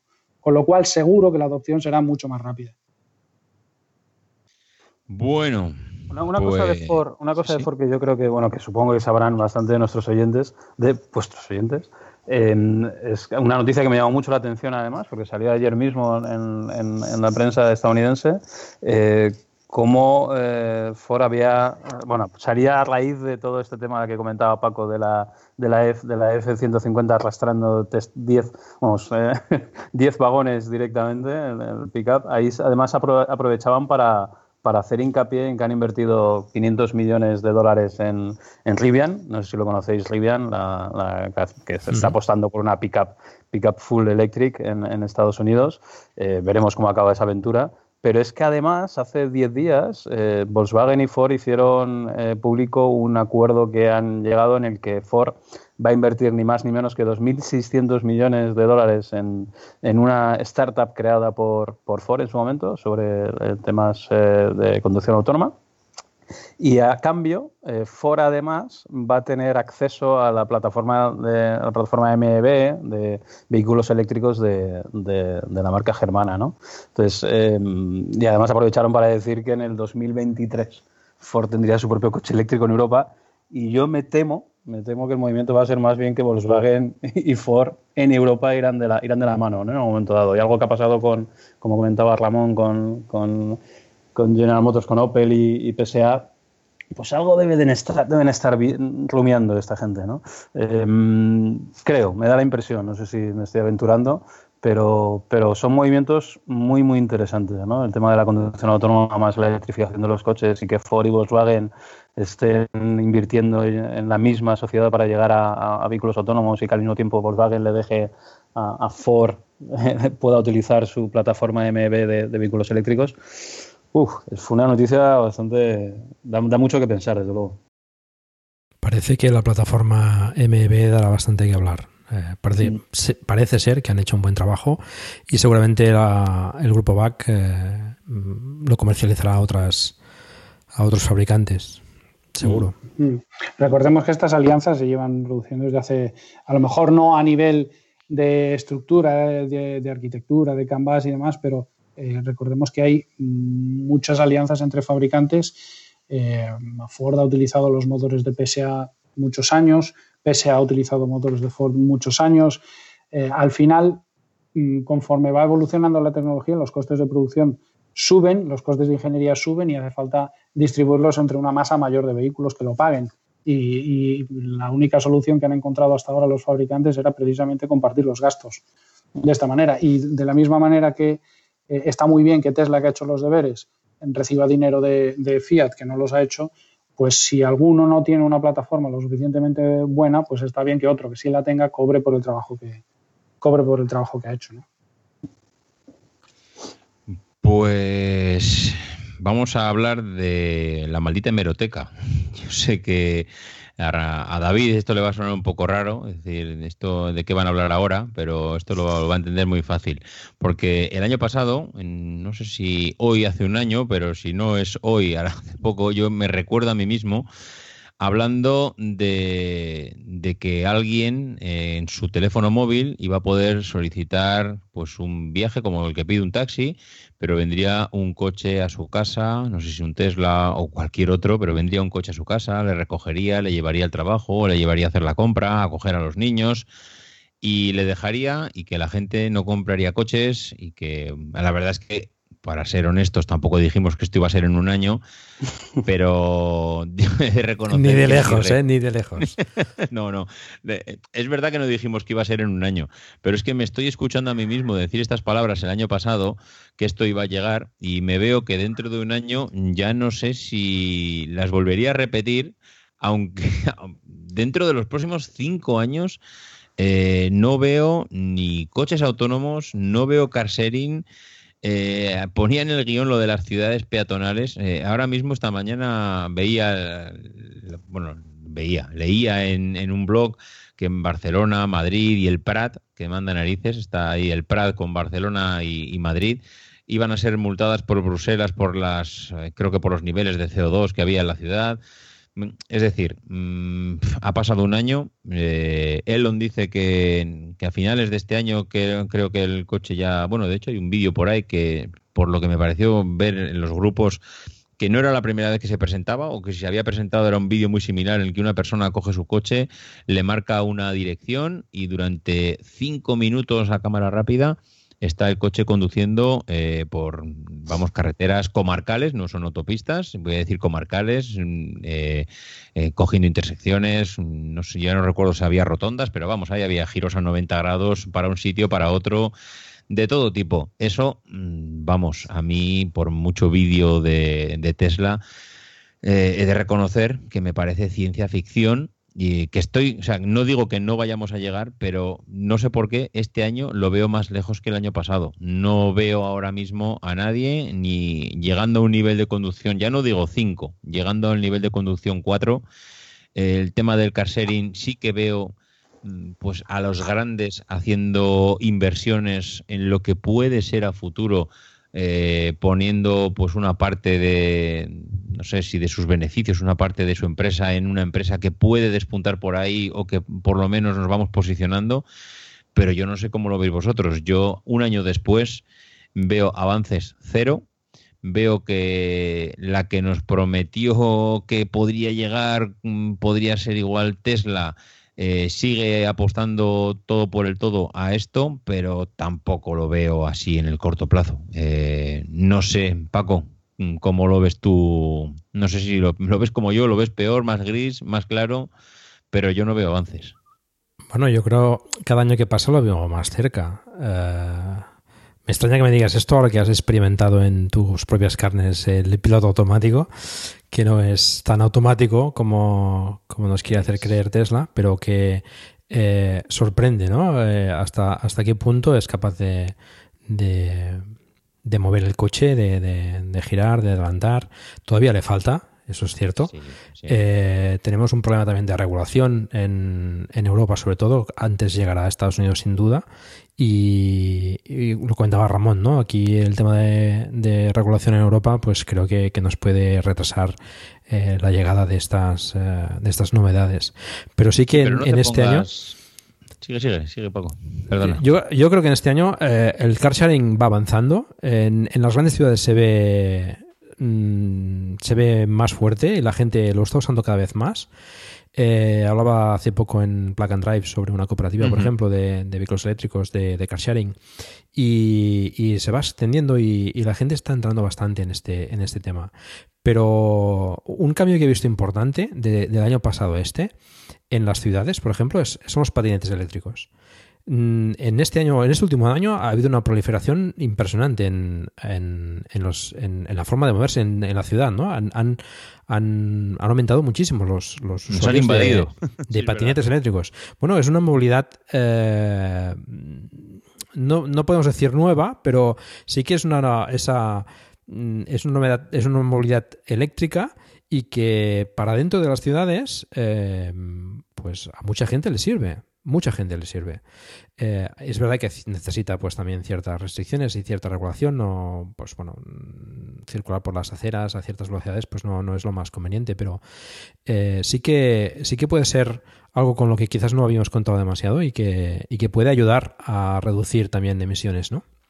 A ver, yo, mm, por, por hacer ese inciso que me comentabas antes, es verdad que yo he probado en mis propias carnes el, el autopilot. Me parece del futuro. O sea, realmente mm, una cosa no quita la otra. Yo cuando he probado el autopilot mm, he de reconocer que pese a sus fallos, pese a sus limitaciones en Europa, pese a que posiblemente lo que comentan los viejos del lugar, que David seguramente está entre ellos, eh, igual antes eh, ha funcionado incluso hasta mejor de lo que puede funcionar ahora. A mí el de ahora ya me parece una pasada, no me quiero imaginar cómo funcionaba el de antes. Eh, es decir, a, a, pesar de los peros que pueda tener el sistema, vamos, conducir con el autopilot puesto me parece una auténtica pasada. Así, y eso dejándolo claro. Pero claro, cuando ya te están diciendo lo que puede venir y lo que realmente tú ves mmm, que los usuarios, eh, además que estás viendo que un usuario a día de hoy, y estamos a julio 2019, para cambiar de carril en Europa, porque creo que en Estados Unidos no es necesario, tiene que validarlo con el intermitente. Vale, vamos a, vamos a olvidarnos de Europa, vamos a irnos a Estados Unidos. Allí no es necesario ni validarlo, pero es a lo, a lo que estamos llegando ahora, a cambiar de carril y tomar una salida. Mm, directamente no, no hay más avances. Y por mucho que Elon diga que eh, a finales de este año, ya no digo a finales de este año, venga, vamos a pensar que se nos va a retrasar. El año que viene, cuando nos volvamos a sentar aquí el año que viene, lo tendremos. Realmente yo creo que nadie de los que estamos aquí lo vemos el año que viene. Eh, no bueno, sé. ¿cómo, hace cómo tres años, en el primer podcast que hicimos sobre el tema de, de automoción, ya comentábamos ¿no? el, la, el anuncio de Elon de, de, hacer un costa a costa con, con un Tesla totalmente sí. autónomo, ¿no? Y bueno, hace tres años eso, ¿no? Y todavía no se ha, no se ha realizado. Eh, sí que están encontrando, supongo, dificultades eh, y, y, bueno, van avanzando en el tema, pero bueno, yo creo que, que las, eh, las novedades que van presentando y, y, los avances que van, que van haciendo son, son bastante relevantes, ¿no? Y, y, en poco tiempo, ¿no? Es que estamos mirando que un coche pueda conducir solo totalmente, pues viendo lo que hace hoy en día el autopilot, pues tampoco lo veo tan lejos, ¿no? Eh, sí que tiene una regulación. No tan lejos, ¿qué año es? No, es? no es tan lejos. Es decir, si tú tuvieras que ahora bueno, claro, una apuesta... Una que apuesta. no lleve volante, vamos a pensar en eso, ¿eh? El coche que no, no lleve volante. volante. Sí, y viene a buscarme a casa. Año, di, di un año, mójate, Paco, venga, mójate. Venga, voy a mojarme. ¿Cómo la gastáis? Yo no creo que lo veamos antes de cinco años esto. Cinco años. Yo, Pero tampoco es tanto tiempo, cinco años, si lo piensas. Yo voy a decir diez, ¿eh? Yo voy a decir diez. Venga, sigan, hagan sus apuestas. David, ¿qué opinas del, del, tema? ¿Cómo lo ves? Mira, la, la, la, verdad es que lo veo complicado. Yo estoy más en tu lado, David, que en, que en el, el, lado del siempre optimista, Paco. Ah, qué pesimistas que estáis hoy, por favor. No, no, básicamente primero porque hay un tema de, de regulación que ya lo habéis visto. O sea, la Sí, última regulación eso- ha tirado sí. para atrás cosas que ya se habían hecho. O sea, antes Sí. no recibíamos, yo qué sé, los usuarios de, de- un Tesla y le pasará a cualquier usuario de, de- en ese tipo de asistencias, que no es la única que existe en el mercado, de hecho, pero, pero el aviso este de que la, la- curva eh, tiene un ángulo mayor del que, bueno, tiene una, va a generar unas inercias a esa velocidad mayor del que la- el, reglamento admite, Sí, con sí. lo cual el autopilot se desconecta. Es- perdón y, por la y te palabra, deja tu ¿no? suerte. Es decir, en una curva pronunciada que podría Sí, girar, verdad. se desconecta Sí. y te deja tu suerte. No, no entiendo. Bueno, no, es- es- eso, no- eso yo todavía no lo he vivido. Fíjate, lo que hace es reducirte la velocidad a- para reducir la, la fuerza, la, la- la G, ¿no? La fuerza G que, que te, que Sí, te sí. mete el coche, porque el reglamento lo que dice no dice ángulo, sino dice, habla de fuerzas G directamente, ¿no? Que no puedes recibir más de X fuerza G, con lo cual tienen calculada. Bueno, la verdad es que es un pifostio el que tienen montado, porque el coche era capaz de hacerlo y ahora no. Y lo hacía bien, además. O sea que. De todas formas, yo, esos cinco años es en Estados Unidos, ¿eh? Vamos a ser claros y concisos en esto, que después, dentro de cinco años, podamos hablar con propiedad. No, pero esos esfuerzos legislativos ah, va, a haber, va a haber lobbies que van a tirar a, favor, lobbies que van a tirar en contra, porque esto requiere inversión. eh, todos sabemos ¿no? cómo, cómo funcionan estos temas. ¿no? Va, a ser complicado. Yo no, cinco años no, no, no lo veo. Desde luego no soy capaz de decir si diez tampoco, pero, pero es, es, es muy complejo, muy complejo. y, y como usuario me da, me da bastante lástima, ¿no? porque es una promesa que está encima de la mesa y nunca acaba de llegar. Ramón, ¿cómo lo ves? Yo no lo veo. ya directamente. Ni no, 10 pero años. Ni, ni No. 10 ni 20.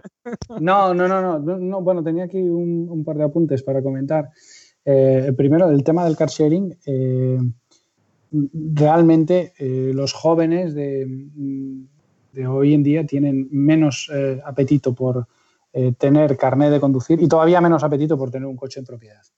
Lo primero. Entonces, el car sharing, de momento, parece que no hay empresas que sean capaces de hacer dinero a través de car sharing. Eh, pero yo no tengo ninguna duda que es el futuro y que el futuro no es tener tu coche siempre aparcado. El futuro seguramente no es la propiedad, ni siquiera pagar una plaza de garaje para tantos que viven en los centros de las ciudades en edificios de 3, 7 o 17 plantas.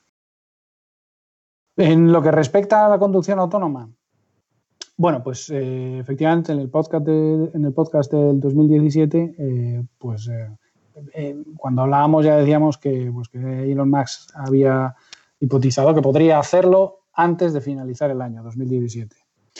Mm, Bueno, ya vemos que eso no, no es así. Segundo, el, autopilot de Tesla es un muy, muy, muy buen aut- autopilot en lo que respecta al- a la guía transversal del vehículo, la gestión del volante.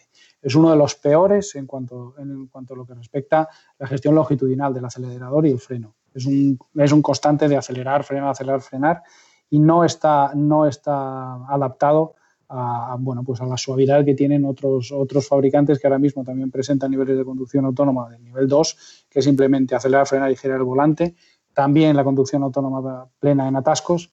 Y, y a mí me parece que aquí, eh, primero, hay que, hay que tener en cuenta dos cosas. Uno, que cuando la, co- la conducción autónoma está permitida, eh, hay que cambiar las responsabilidades en los accidentes. Y eso es mucho más difícil seguramente que la conducción autónoma. Segundo, que la apuesta a día de hoy eh, de Tesla es la conducción autónoma intentando ser humanos. Y yo creo que, que seguramente en los próximos años empezaremos a vivir el cambio que, que ya sucedió hace 30 años en las vías de tren, ¿no? que antes pues, el maquinista era el que obedecía las señales, pero cuando los trenes eh, empezaron a ser autónomos o automáticos, a nadie se le ocurrió poner una cámara para leer señales. Lo que hicieron fue balizar las vías. ¿no? Mm. Y es lo que harán seguramente dentro de poco. Las señales empezarán a cambiar y además de ser una señal física que podremos ver, pues será una señal que tiene una baliza que los vehículos podrán leer. Y de esa manera incluso se podrá eh, iniciar a, a compartir información entre los vehículos en una misma vía, iniciar a hablarse unos a otros, iniciar a, no solo a conducirse, sino a gestionar el tráfico de una manera más inteligente. Y yo creo que los coches que estamos comprando a día de hoy, ninguno de ellos está preparado. Es decir, yo abandonaría la esperanza para el que haya comprado un coche con autopilot, y siento decirlo así, pero no creo que nunca llegue a ser legal que un autopilot eh, conduzca en nivel autónomo 3, eh, seguramente en Europa, y seguramente en Europa menos aún, y empezarán a salir tecnologías y reglamentaciones que irán cambiando eh, la manera de bueno pues la, manera de construir las carreteras y los planos de señalización de manera que se puedan adaptar a coches autónomos en ciertas circunstancias. Esos vídeos a los que referí, se refería David antes, me parece que son casi todos grabados en Phoenix, Arizona, donde tienen unas condiciones climáticas que son realmente ideales para, para, para, para, para este tipo de conducción. Eh, si, si, recordemos que el nivel 3 es que de vez en cuando el coche se gestionará solo. pero sigue dependiendo de todas las balizas externas, de todos los sensores y de las condiciones climáticas. Es decir, un, por ejemplo, un, Tesla con autopilot en condiciones de niebla se queda ciego. Un coche que vaya siguiendo balizas, no. Y eso es uno de los cambios. Seguramente intentar conseguir que un coche se comporte como un humano sea mucho más difícil que intentar adaptar las infraestructuras para que los coches las entiendan mejor e incluso que se hablen entre ellos. Y seguramente ese sea el próximo paso, pero también, como decía antes, solamente los más frikis del lugar queremos ver esa tecnología porque cuando hablas con mucha gente, la gente no, no, no, tiene, no tiene como inquietud en la cabeza cuándo podremos ver coches autónomos. Al final, un coche autónomo que viene y te, sientas y te lleva es prácticamente lo mismo que un Uber al que no le ves la cara al conductor. Viene, te siente, te lleva y ya está. Y no tienes que gestionar nada más. el problema es quitar de en medio el coste del conductor. No es políticamente correcto, pero eso es lo que se está persiguiendo y realmente en, esta conferencia que dio Elon Musk hace poco acerca de su tecnología y bla, bla, bla, que a mí me pareció un, modelo de negocio fantástico, eh, realmente no, tiene prácticamente viabilidad porque está condenado a, esquemas visuales que seguramente no será en el futuro. Pero ten en cuenta que tendrán que convivir bastante tiempo sistemas automáticos y sistemas con, conducción con humanos, con lo cual eh, apostar por esa eh, visión del mundo eh, parecida a un humano no creo que sea del todo equivocada. Mm, sí, pero mm, es, muy, es, mucho más sencillo para, para, un vehículo que va leyendo balizas seguir a un coche conducido por un humano que si lo intentas asemejar también a un humano. Yo no, no es decir, no veo por qué tenemos que eh, ir a un escenario en el que haya que convivir con mm, vehículos conducidos con humanos, vehículos que intentan imitar a un humano y vehículos que están, que están guiados por balizas y por, por intercomunicaciones entre ellos. Seguramente el paso de los vehículos que imitan un humano será el que nos saltaremos. Y habrá vehículos que siguen balizas y se comunican con otros vehículos, no siendo estos otros vehículos conducción autónoma. Pueden ser también conducidos por un humano, pero que empezarán a emitir señal. Sí, pero una cosa tampoco quita la otra. Es decir, eh, pueden leer no, perfectamente los, los Tesla, ¿no? Se pueden actualizar para eso. Eh, sí, bueno, efectivamente, se pueden, se pueden actualizar para eso. Podemos ir a, un taller homologado y hacer un retrofitting para instalar N sensores, un LIDAR, tal, todas estas cosas que, con las que Elon Musk está absolutamente en contra. Pues se, puede hacer, seguramente, igual que, igual que hace años podías cambiar el radio cassette del coche y poner un CD o, actualizar los equipamientos, poner un control de crucero y demás. Sí, seguramente, pero con, la idea es que con la tecnología y con el hardware que tienen actualmente los coches, seguramente en Europa no veamos nunca una conducción autónoma de nivel 3. Con lo que venga después. Nunca. No, no, no, no. estáis muy pesimistas hoy, ¿eh? no, bueno, pero, pero, pero eh, primero, tiene que haber una transferencia clara de responsabilidad. Si el señor Paco Culebras no conduce, ¿quién es el responsable en caso de accidente? Segundo, si el señor Paco Culebras no conduce, ¿qué es lo que sucede en el caso de niebla? O en el caso de que, mira, una, cosa más estúpida todavía, ¿qué es lo que sucede en el caso de que se te funda una bombilla? de de delante o, una lámpara de LED o, lo, que sea que, lo que sea que tengas. El coche no solo, el coche se ha quedado ciego, porque está basando su conducción autónoma en intentar mirar con los, ojos de un humano y descifrar, como descifraría un humano, el contenido de todo lo que tiene alrededor. Entonces, mm, yo me equivoco un montón de veces y ya me equivoqué con Tesla una vez. Yo sigo pensando que es, este autopilot con el que vienen equipados ahora mismo los coches no consentirá en Europa nunca una conducción autónoma legal. Bueno, yo discrepo un poco, pero. y, siento, y,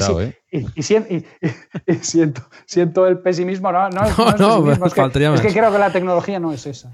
Sí, sí, pero es que además estás hablando de nivel 3, es decir, tampoco. O sea. Mm. Bueno, yo solo por, solo por apuntar un, tema, ¿vale? Para dos temas, de hecho. Eh, la apuesta que hace Elon por, por llamarle Elon y no Tesla directamente, la apuesta que hace Elon básicamente se trata de una apuesta de costes, no es una apuesta de tecnología eh, que tampoco cree en ella, en el LIDAR, porque el LIDAR es extremadamente caro para lo que es y a pesar de que estén saliendo modelos ahora mucho más baratos, siguen siendo igual de inseguros ante ciertas circunstancias, eh, porque no, es un tema exclusivamente de coste y acercar lo mismo que está haciendo con la electrificación, quiere hacerlo con la conducción autónoma. Entonces él sí que cree que es, viable con los sensores actuales.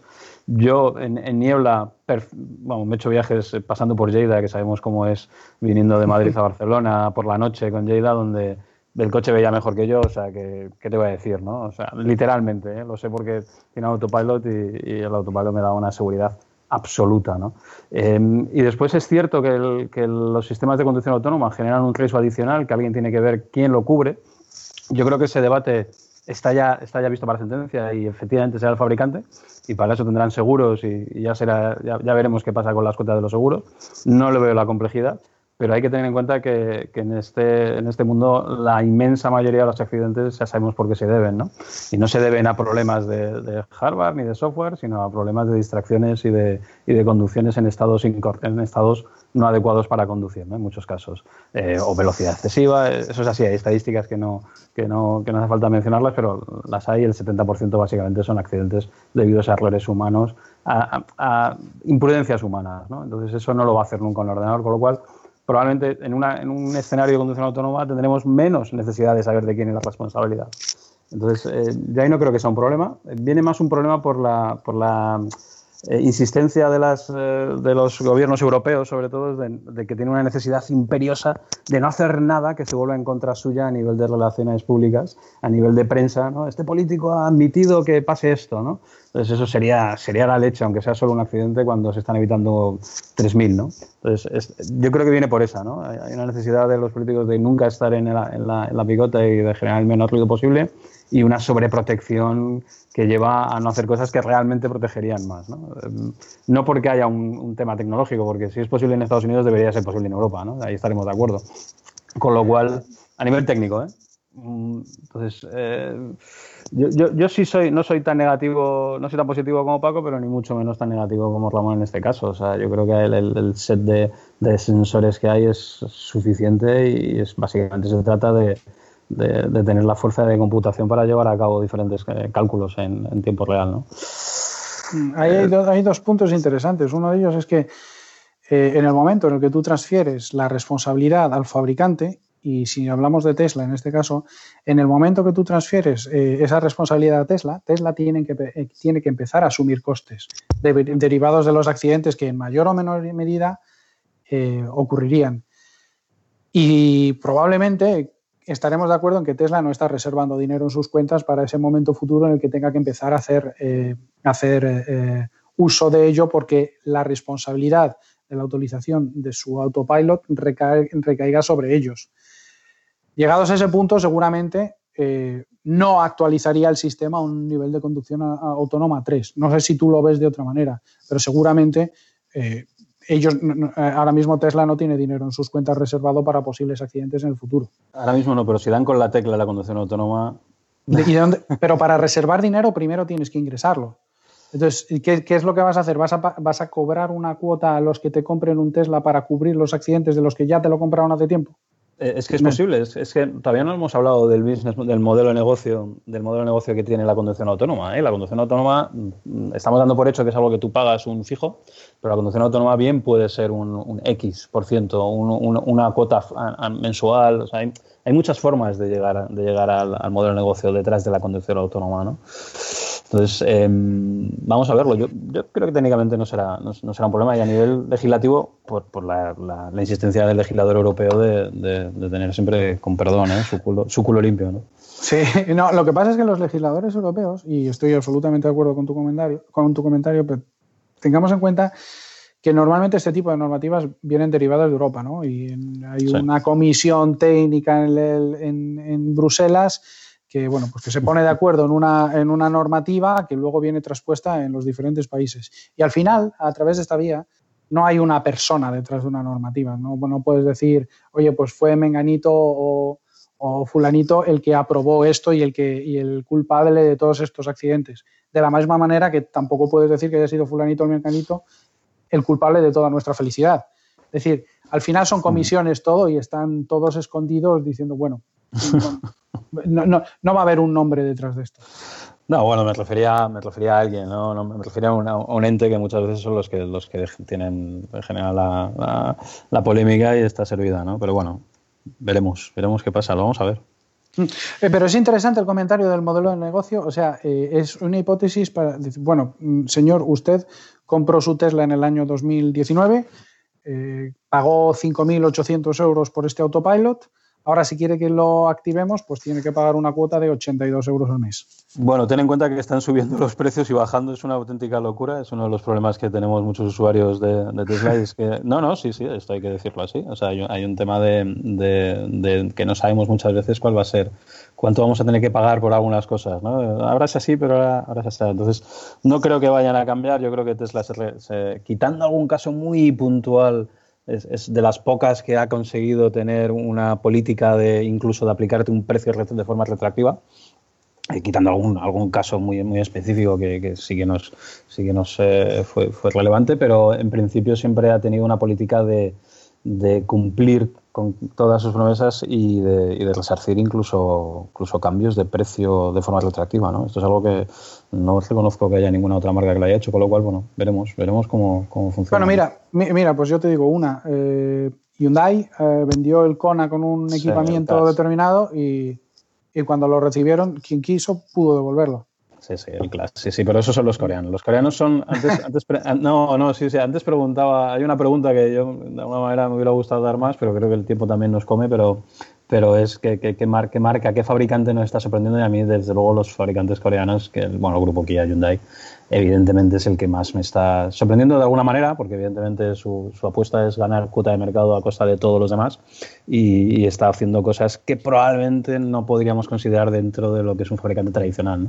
Está, está, asumiendo otras cosas, ¿no? El periodo de evolución de, es el mayor que, que, hay, son los primeros que empezaron con la garantía de casi de siete años, ¿no? con sus límites, pero bueno, eh, eh, son, son, los únicos que están haciendo algo diferente, ¿no? yo no lo consideraría la norma, desde luego. Mm, recordemos que tiene una mentalidad muy, de, muy coreana y, mm. por ejemplo, en, Corea la densidad de, población es tremenda y los núcleos, los núcleos urbanos son tremendos y allí, lógicamente, un coche eléctrico tiene mucho más sentido si cabe que en otros sitios. Entonces, es lógico que vayan apostando por ese tipo de tecnología porque en sus países de origen eh, es, es, es, mucho más necesaria. Tiene sentido. Bueno, joder, sois una enciclopedia, ¿eh? de verdad que es, la leche escucharos. Eh, vamos a ir avanzando porque si no, mm, creo que si no nos vamos a ir aquí retroalimentando unos a otros y no vamos a acabar. Eh, básicamente nos quedan tres preguntas y tres cuestiones, tres temas que creo que no nos vamos a alargar mucho porque el tema está un poco ahí en el aire y no sé si nos vamos a mojar demasiado. Una de ellas es la tecnología que vemos viable eh, pues para que esto, digamos, que se, que se, quede con nosotros, que ha llegado para, para quedarse, porque parece que la electrificación eh, está ahora mismo ya dado por hecho, pero todavía sigue en el aire que si el hidrógeno, que si el gas, que si el aceite de oliva, y todavía no tengo claro cómo se va a almacenar la energía en los vehículos. Eh, ¿Creéis que la electricidad ha llegado ya para ser el, no sé, el método definitivo para mover un vehículo o todavía veremos alguna novedad? Mira, me voy a mojar, me voy a mojar yo esta vez. Eh, sí, no, no, no, hay otra apuesta mejor. O sea, directamente, así lo, así lo digo. No tiene, no tiene ningún sentido. Básicamente porque el único, el único inconveniente, el único sitio donde tenemos, donde puede haber problemas a la hora de, de, almacenar la energía es donde se necesita muchísima energía. Y eso es en transporte, básicamente en, en aéreo, en marítimo, que ya hay pasos para electrificación, es el único sitio donde el hidrógeno puede llegar a tener, a tener sentido.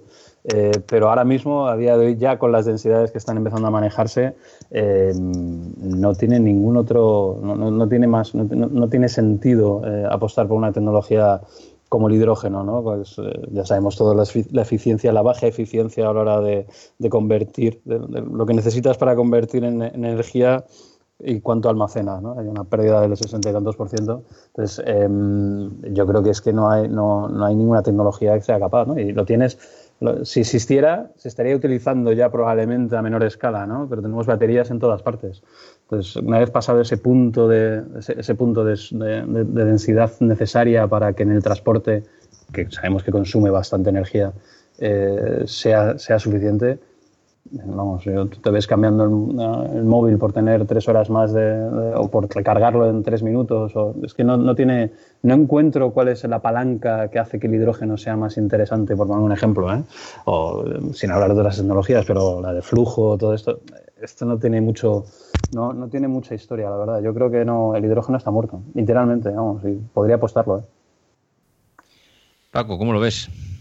Bueno, estoy bastante de acuerdo con David. No, sí que creo que convivirán durante cierto tiempo las, los, los motores que tenemos actualmente de, gasolina y de diésel yo creo que irá a menos o quizás en transporte de, larga distancia pero mm, tampoco le veo futuro ni al hidrógeno ni, ni al gas y Ramón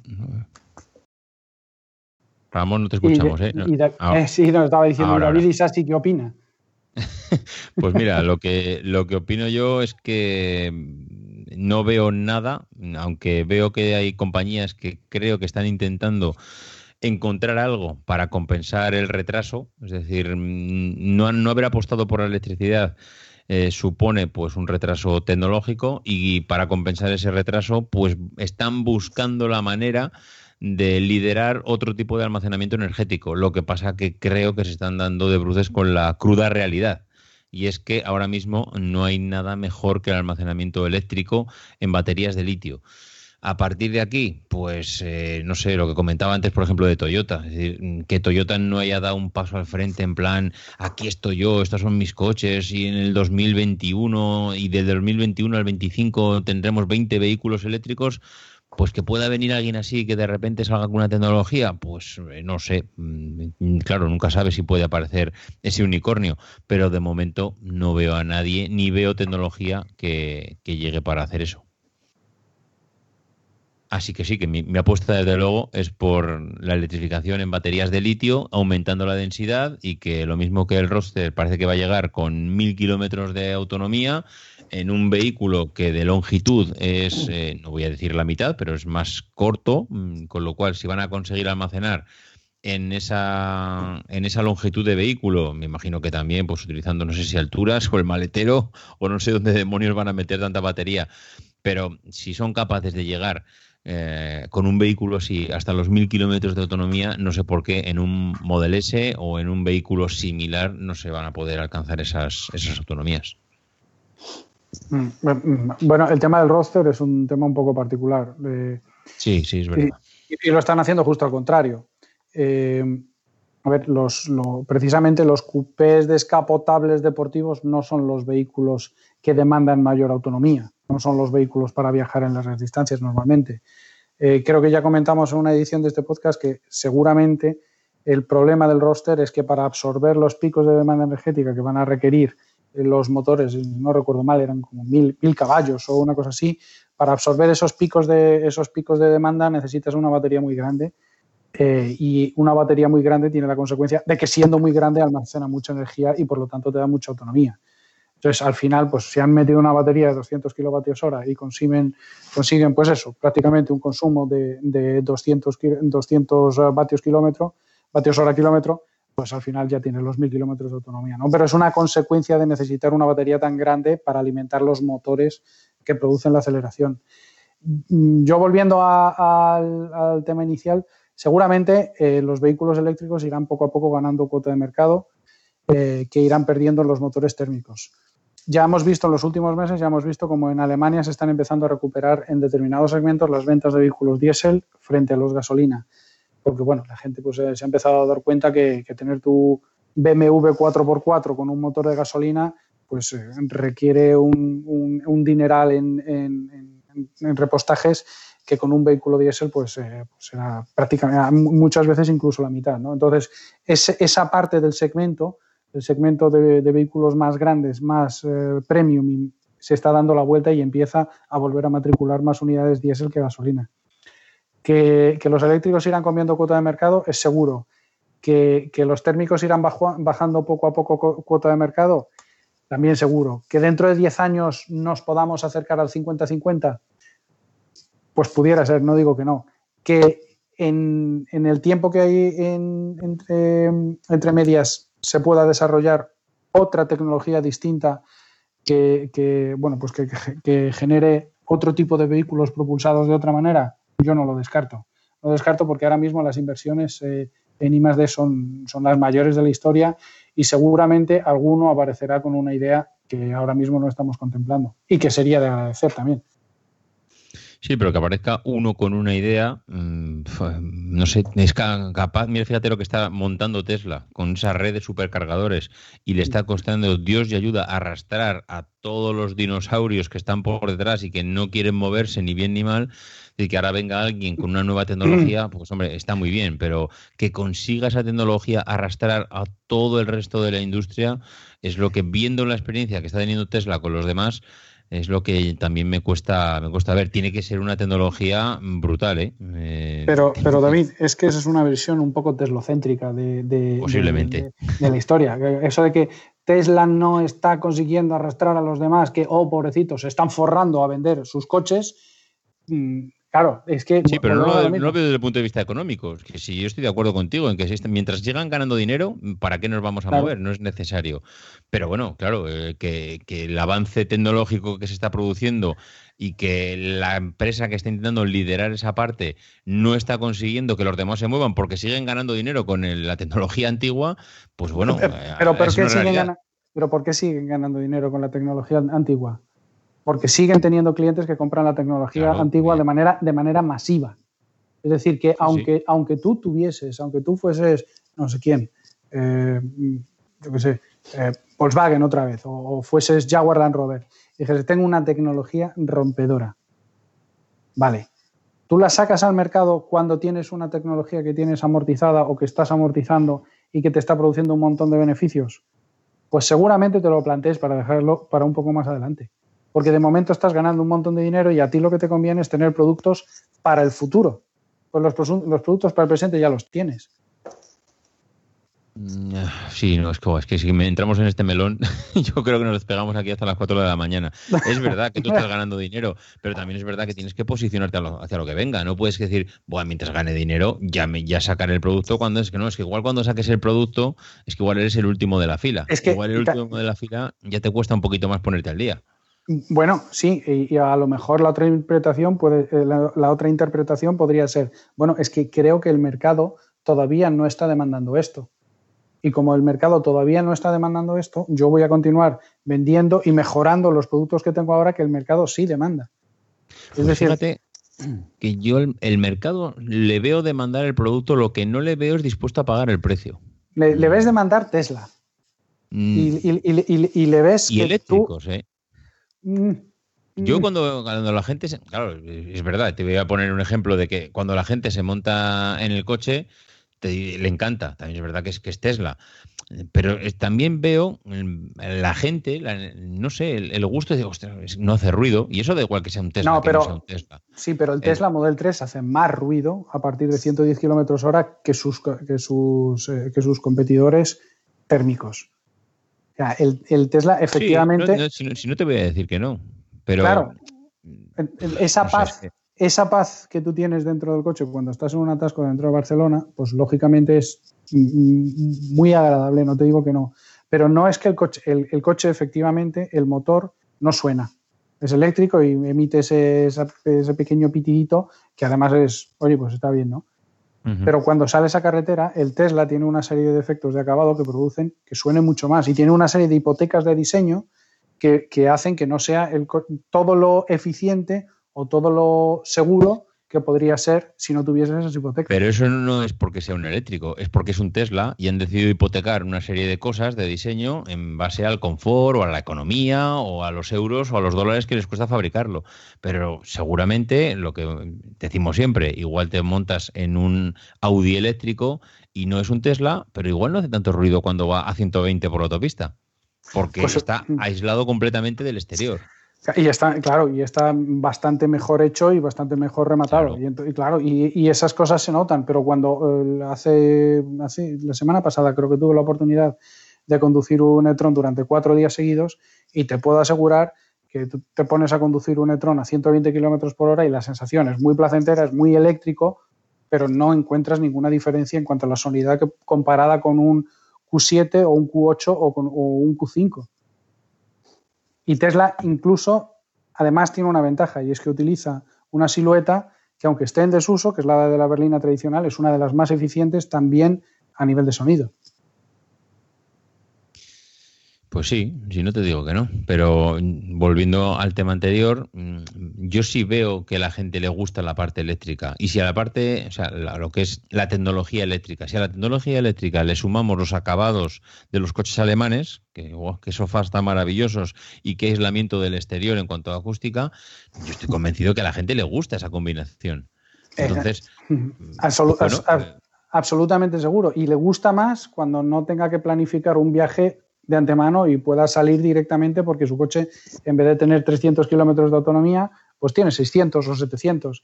Y eso va a llegar. Antes me parece que Paco hablaba de KTL. Eh, acaban de sacar ya coches con baterías de 811. Eh, eh, bueno, la, pro- la- la proporción de los, de, los, de los componentes, reduciendo todavía más la proporción de cobalto y aumentando la, pro- la proporción de níquel, que lo que hace es, bueno, es un- térmicamente es menos estable, pero energéticamente es más densa. Estamos en un momento en el que las- el- esto va avanzando muy rápido. Pues seguramente en tres o cuatro o cinco años veamos baterías más eficientes, con más autonomía y la cuota de eléctricos siga aumentando. Pero hoy por hoy, si, si, si realmente hubiese esa demanda en el mercado, la gente dejaría de comprar térmicos. Yo no creo que nadie que quiera comprarse un eléctrico está dejando de comprar térmicos, ¿eh? Que Recuerda el principio del podcast. Bueno, en, ge- en general, todo el mundo está dejando de comprar coches. Vale. Hay mucha gente que está esperando, está alargando la vida de su térmico a la espera de lo que puede venir. Sin duda, sin duda alguna. Eh, tanto si es eléctrico como si es híbrido enchufable, pero eh, habrá de todo, ¿ves? por supuesto, ¿no? Hay, hay muchos componentes aquí, ¿no? Pero la gente está dejando de comprar coches a la espera de lo que pueda venir. De todas maneras, que la gente, lo que dice Ramón de no, no, no quiere eléctricos, quiere Teslas, eh, bueno, eh, a ver, eh, pasaba con, antes sacábamos la comparativa de Apple, ¿no? No, la gente compraba el iPhone, después ya vinieron, ya vino Samsung, vino, vieron todos los demás, ¿no? LG, etcétera. Entonces, mm, yo eso no lo veo como un gran problema, ¿no? Siempre hay alguna, a- alguien que convierte algo en un objeto de deseo. Y cuando se convierte en objeto de deseo pasa a ser necesidad y necesidad pasa a ser todos lo, todos lo fabrican, ¿no? Entonces yo eso no lo veo, no lo veo como algo, algo negativo, sino como algo que, bueno, algo que puede empujar a todos los demás, ¿no? No, no veo, vamos. Y- No, y no, no, no, decía- no, no- no es negativo. Falta un competidor de Tesla a la altura de Tesla. De cara, de cara está llegando ya, hombre. Ya, ya- yo creo que ya hay coches muy, muy interesantes en el mercado. Eh, y vuelvo a hablar de los coreanos, el, el, el Kona eléctrico, el Niro, el, con Les falta la red de superchargers. Sí, pero, pero ahí tienes a Ionity, Ionity del, del consorcio europeo, tienes, tienes eh, Electrify America en el caso de que es el, Ionity, ¿cuántos puntos, Ionity. tiene, ¿cuántos puntos tiene en España? Pues mira, en España ya está en construcción, hay, hay siete puntos en construcción. En, en breve supongo que abrirán alguno de ellos, probablemente este año habrán tres o cuatro. Y, y eso es España, que en España el porcentaje de penetración de eléctricos es irrisorio a día de hoy, ¿no? Entonces, yo creo que eso va a llegar. va Y de, llegar. y de- y de- y de Teslas incluso, ¿cuántos superchargers hay? No, Superchargers hay 27 abiertos a día de hoy eh, y van abriendo. Y bueno, no, no tampoco. España tiene un desafío adicional y es que es una, a diferencia de Europa, la población está muy diseminada, es bastante. Es, eh, los viajes largos pues son más probablemente más comunes que en, que en Alemania, Holanda, etcétera, pero y, más espacio desierto.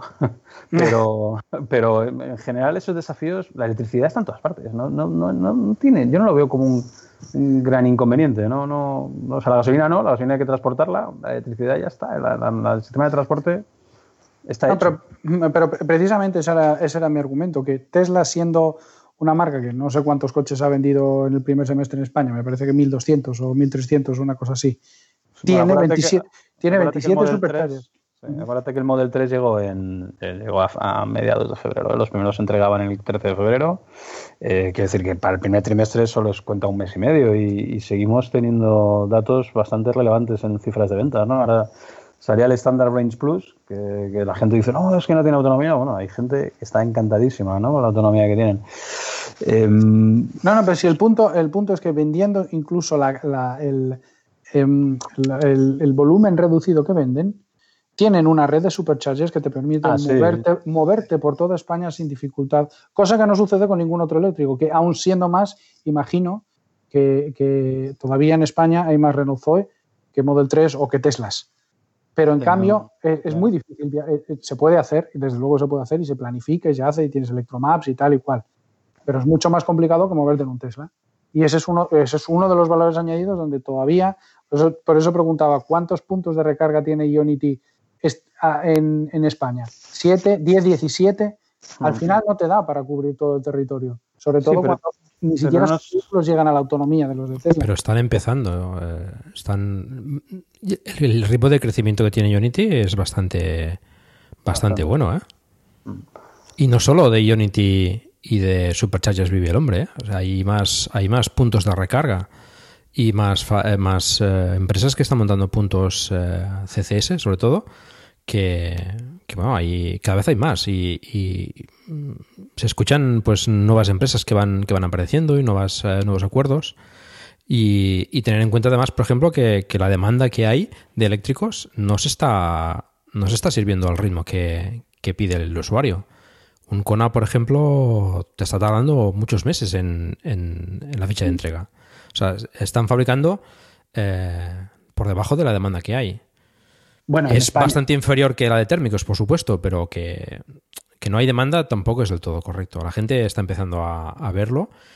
Falta todavía mucho porque el, ritmo de penetración es muy, muy bajo, pero los ritmos de crecimiento son mucho más elevados que los que los térmicos, ¿no? Con lo cual, bueno, esto de la demanda es muy relativo. Mm, no, el, punto es que, eh, primero, Hyundai es, eh, es una marca coreana y producen los vehículos en Corea y tienes un, siempre tienes un periodo de entrega larguísimo. Además, eh, las dos, Kia y Hyundai, tienen ciertos volúmenes planificados para cada país y cuando se acaba, se acabó, porque el resto está planificado para otros países. Entonces, los, volúmenes que venden en España, como los que venden en Francia o como los que venden en Italia, son los que son y ya está.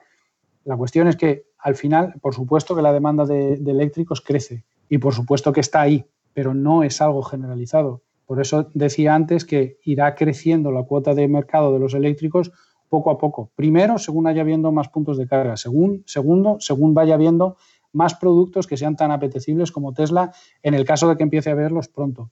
Y tercero, porque efectivamente, vamos a ver, de todas formas, el kilometraje medio de los particulares en Europa no para de bajar. Entonces, dentro de pocos años, seguramente eso dejará de ser una de las variables clave a la hora de poner pegas a un vehículo eléctrico. Al final, para los grandes desplazamientos, eh, el tren y el avión han llegado a unos costes que los hacen muy competitivos con respecto a un coche para grandes distancias cuando viajas solo o incluso cuando viajas en familia. Con lo cual, si vemos, si vemos los análisis de, de kilometrajes medios por país, están bajando en todos. El coche cada día, sea térmico o sea eléctrico, se usa menos y se usa para hacer menos kilómetros. Con lo cual no es descabellado tener un eléctrico para el día a día y alquilar un coche térmico para hacer viajes largos. O alquilar los dos. O tener un patinete para el día a día, como decías antes. Exacto, es que todo esto...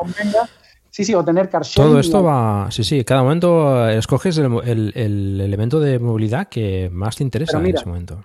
Pero mira, ahora que abres ese último o penúltimo melón, eh, los alquileres de los coches eléctricos son prácticamente eh, a día de hoy casi casi inviables. Eh, primero, porque dependiendo del país, recargar no es, nada, no, es nada, no es nada fácil cuando eres extranjero. Pero segundo y sobre todo, porque las operaciones de los rentacares con vehículos eléctricos son muy difíciles, muy, muy difíciles. hay que tener en cuenta que, por ejemplo, un rentacar, desde que entra un coche en el check-in de un aeropuerto hasta que está en el ready line para ser alquilado otra vez, pasan 8, 10, 11, 12 minutos. Repostaje y limpieza incluidos.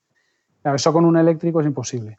Primero, con lo cual tienes unos costes de operación que son mucho más caros. Segundo, en los aeropuertos no se pueden instalar puntos de recarga rápida porque está prohibido por la normativa. Tercero, porque si, en, si, en un, si esa normativa cambiase, y ojalá cambie, eh, ten en cuenta que cuando en un parking de un rentacar haya no sé, 700 coches cargando al mismo tiempo, imagina la potencia que necesitas a lo mejor 70 gigavatios solo para tres plantas de parking. Todos estos problemas eh, son, son, problemas que tienen las empresas de, de rentacar y que hay que ir avanzando poco a poco en cómo resolverlos. Pero a día de hoy, por ejemplo, los vehículos eléctricos no se venden por el canal de rentacar. Es muy difícil. imagino que vosotros también habéis tenido la experiencia de tener que buscar exactamente cuál es el rentacar que te podría alquilar un eléctrico en este sitio. Y no es fácil encontrarlo. No. Pues las operaciones son mucho más difíciles. Pero yo me refería a alquilar un térmico precisamente para hacer viajes largos, no, no un eléctrico. Sí, sí. Bueno, eh, dos últimas preguntas. Eh, primero, el tema de las tierras raras. Aquí eh, yo ponía en el guion si son el nuevo petróleo. Veo cada vez más preocupación. Yo no sé si preocupación o realmente hay una limitación física por el tema de baterías, porque claro, estamos aquí lanzándonos a electrificar todo el parque automovilístico, pero realmente el tema de las tierras raras, no sé si el litio, no sé si el cobalto, no sé si el resto de microcomponentes que pueda llevar una, una batería va a ser un problema a futuro. Creo que a día de hoy lo está siendo en cierto modo para llegar a pues abastecer la demanda que hay ahora mismo actual, que si bien yo os escucho a vosotros y la demanda pues es la que es, puede duplicarse, pero es tan baja que, claro, duplicar un 0, algo pues es muy sencillo. Entonces, claro, si ahora de repente todos los millones de coches que, ya sé que esto tampoco es de repente, igual es lanzarnos mucho a la piscina, pero vamos a pensar que se multiplica por 4, por 5, que en vez de ser un 1% de cuota de mercado, nos plantamos en los próximos 2, 3 años en un, yo qué sé, en un 10% en los próximos 3, 4 años de cuota de mercado. ¿Realmente va a ser una limitación eh, eh, todo este tema de obtención de materiales para la fabricación de, baterías?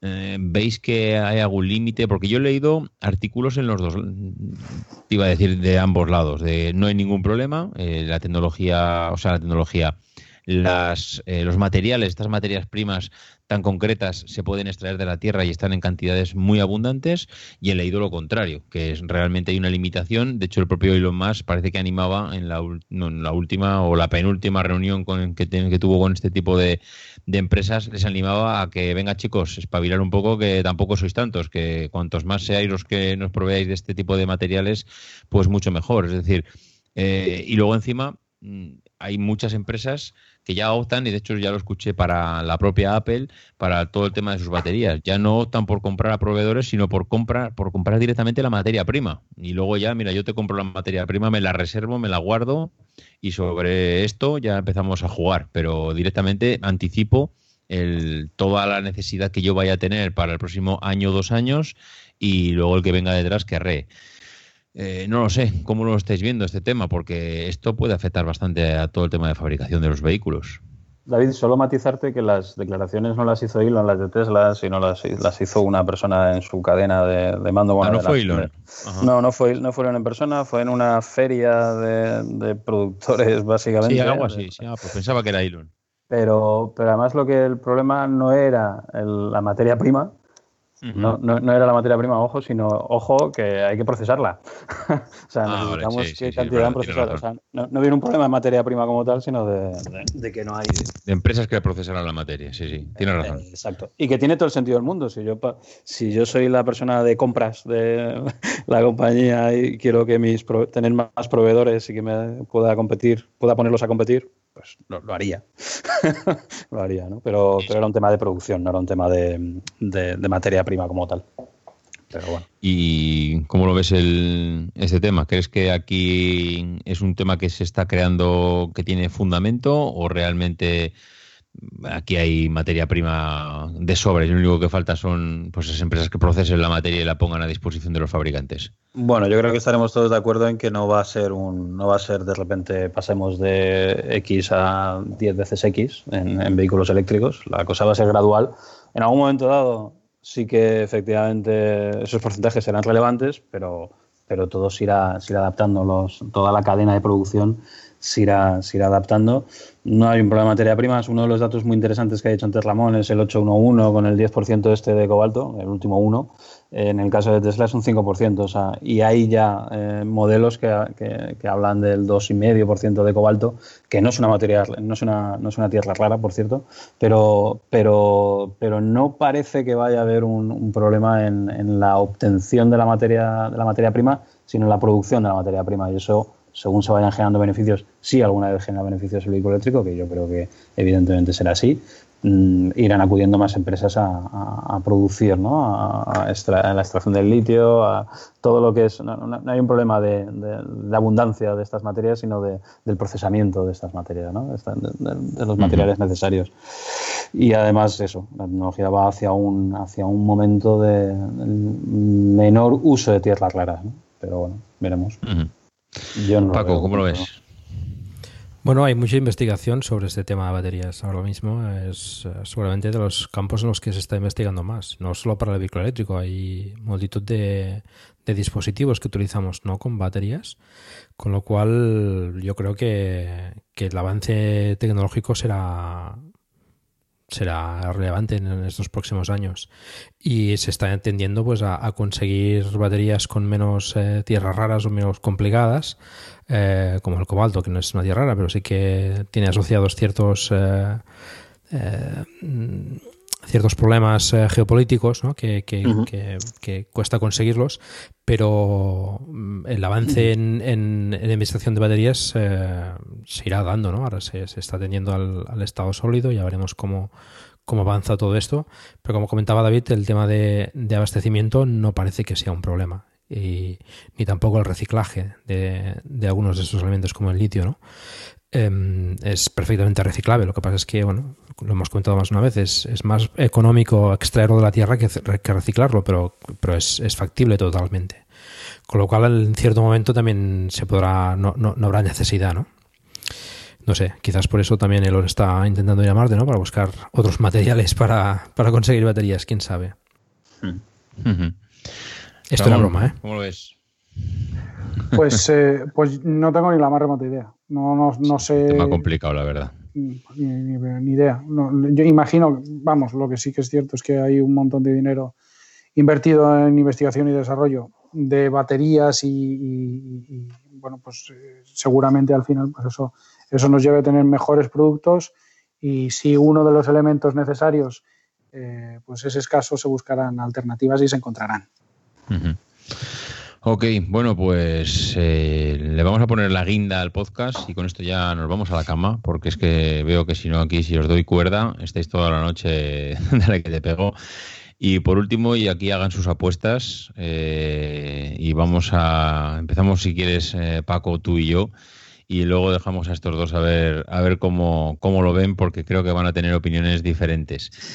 Paco, ¿cómo ves a Tesla? Eh, ¿Le van a comer las deudas o va a empezar a generar beneficios y a fabricar billetes a toda pastilla?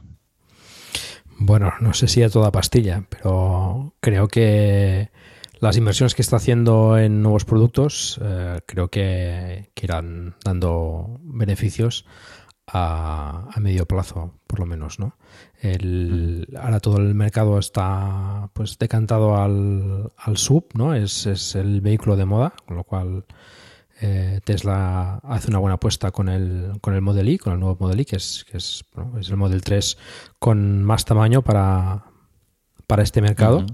Y las expectativas es que se vendan más Model Y que, que 3, S y X juntos, ¿no? Eh, bueno, yo creo que junto con las eh, inversiones en la fábrica de China y bueno, esperemos que en algún momento la, la haga en Europa también, pues creo que, sí que puede llegar a dar beneficios. De hecho, está vendiendo todo lo que está produciendo. Pues, a ver, yo, mi opinión es que Tesla tiene algo que no tienen las demás y tiene a, al gran Houdini a cargo de la empresa y es capaz este hombre de comernos la cabeza a todos. De hecho, mm, cada vez que conozco, bueno, iba a decir conozco, no sé, yo creo que no conozco todavía suficiente a la empresa ni cómo actúa porque llevo muy poco tiempo metido dentro.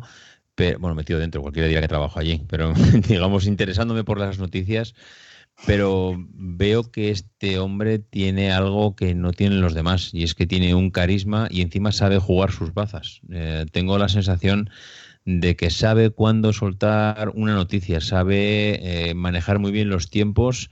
Eh, creo que lo está demostrando ahora con la gigafactoría de Shanghái. Creo que va soltando píldoras y anticipando acontecimientos porque sabe que eso le va dando tiempo, tiempo que no tiene y que va ganando poco a poco. El tema de pues las presentaciones del semi, del roster, del, del Y, de todo lo que va, la, la pickup, que por cierto todavía no sabemos ni cómo es, pero él va dando, va, va, lanzando mensajes, va haciendo que la credibilidad y la esperanza y lo, que los fanáticos que, que, seguimos a la marca, pues sigamos estando ahí, y yo creo que eso hace que siga ganando tiempo. Mmm, y el tiempo al final es dinero y a él le está costando miles de millones que esto acabe siendo rentable y, pero que al final lo va a conseguir. O sea, yo, yo es que le veo eh, que sí, que se ha empeñado en este tema, lo tiene como algo personal. Me gustaría que se centrara en este tema, que es otra de las cosas que nunca me ha gustado de Elon Musk, es el que esté con SpaceX, el que esté eh, con sus túneles y con sus historias, es algo que no, no me gusta, no me gusta porque le veo distraído con otras cosas, cuando aquí hay un tema, una empresa que está dándolo todo y, y veo mucha gente quemada con la empresa y bueno, veo mucha gente quemada y mucha gente dándolo todo. Hay gente en Estados Unidos que está acudiendo a las entregas de los vehículos para facilitar un poco la labor a todos los empleados que cada trimestre tienen un final de trimestre que, es un auténtico infierno. No sé, veo que arrastra tanto y que ha pasado lo peor. Eso es la parte que también creo o me da la sensación. Y es que a medida que vayan aumentando las ventas, van a ir eh, consiguiendo que lleguen los beneficios y los números en verde. Sean modestos, pero que acabarán llegando. Y luego, pues, pues lo que he dicho, que sigue mm, sacando siempre un conejo de la chistera. Mm, bien llámese con un modelo nuevo, con una gigafactoría, con un que voy a meterme en el tema de los seguros dentro de un año, que vas a poder utilizar tu coche para eh, alquilarlo y ganar dinero, que vas a tener conducción autónoma, que vas, que vas, que vas, y con esto al final está ganando tiempo y creo, yo desde luego opino, casi estoy opinando lo contrario que hace uno o dos años, ¿eh? yo no apostaba nada por ellos y ahora mismo creo que sí que van a ser capaces de darle la vuelta a la empresa. Eh, David, ¿cómo lo ves? Pues es que le han dado la vuelta. Eh, en, este, en este trimestre, bueno, en este trimestre, ahora cuando publiquen las cuentas, que supongo que ya las han publicado en cualquier caso, eh, aparte de los récords de, de, ventas y probablemente estén, en, vamos, seguro estarán en pérdidas, lo que hay un indicador clave que llevamos siguiendo durante un tiempo los que seguimos a Tesla, que es el, el flujo de caja libre, uh -huh. que se llama, ya lleva siendo positivo en los últimos trimestres y probablemente sea positivo también este trimestre. Eso significa que la posición financiera de la compañía, y esta sí es, es la parte que yo más controlo de alguna manera, eh, no solo es sólida, sino que va a ser más sólida. ¿no? Eh, yo estoy seguro, bueno, de hecho, perdonadme porque justo me acaba de, de entrar la, sí, la, sí. la, la, nota. Cuéntanos, cuéntanos. Sí, sí. Y, Acaba de salir, efectivamente. Perdóname, pero lo que, lo que dice, hay una cosa que me ha llamado mucho la atención de toda la nota de, de, de prensa con los resultados, y es que dicen que creen, eh, ¿dónde estaba esto que lo acabo de ver? Sí, creen que han llegado al punto en el que, sí, we believe for business, sí, creemos que nuestro negocio ha crecido hasta el punto de ser sostenible en sí mismo a nivel de, de bueno, habla de self-funding, ¿vale? Of being uh -huh. self-funding, o sea, capaz de autofinanciarse a sí mismo, ¿no? Esto uh -huh. es algo que no lo habían dicho hasta ahora, eh, con lo cual es un dato muy interesante. Hablan de que el Q3 va a ser positivo eh, en la PL, la cuenta de resultados. Eh, uh-huh. Van a tener eh, beneficio, con lo cual, eh, aunque será pequeño, supongo, pero, pero la verdad es que son datos que, bueno, no sé si han salvado, si es algo que apunta de forma sostenible, parece que sí, pero, pero desde luego son datos muy, muy interesantes, ¿no?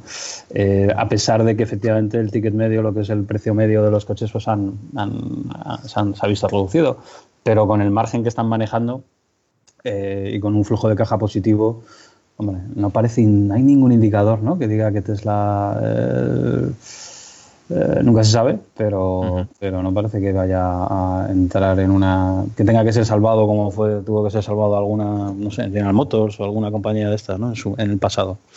Entonces, bueno, Porque yo creo que en cualquier caso, incluso, incluso yendo mal, mal las cosas, bueno, depende de lo que definas como mal, pero yo creo que ha pasado el tamaño que ha, adquirido Tesla eh, está en un punto en el que no dejará de existir aunque pase a manos de otro, pero yo creo que ese escenario parece lejano ahora mismo.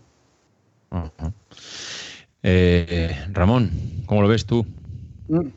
No, pues eh, efectivamente estaba leyendo, imagino, la misma nota que, que leía David pues eh, Free Cash Flow positivo, que es una muy buena noticia. 50% eh, más de, más de ventas, 95.356 eh, coches con 6,3 billones americanos de, facturación, es decir, más o menos 50% más de, más de coches vendidos y, un 30% más de revenue, con lo cual pues el ticket medio baja, baja bastante. Pero bueno, Free Cash Flow positivo es, es es simpático leer el comentario de que, están llegando al punto eh, en el que el negocio puede ser autosostenible, eh, cuando hace poco han, levantado 2,4 billones de capital. Eh, mm. claro, si tú, estás, si, tú estás dentro de la compañía y sabes que vas a ser autosostenible, ¿por qué demonios hace 15 días pides 2,4 billones? Bueno, acuérdate, Ramón, de, de la Liga Factory 3, quiero decir, aquí hay un tema de inversión. Sí, hay un tema de inversión que ya está descontado en el free cash flow, imagino, eh, y, que efectivamente, bueno, pues quitando las inversiones está en, está en territorio positivo, que es, que es muy interesante. Es decir, eh, si ahora mismo dejase de invertir, ganaría dinero, básicamente.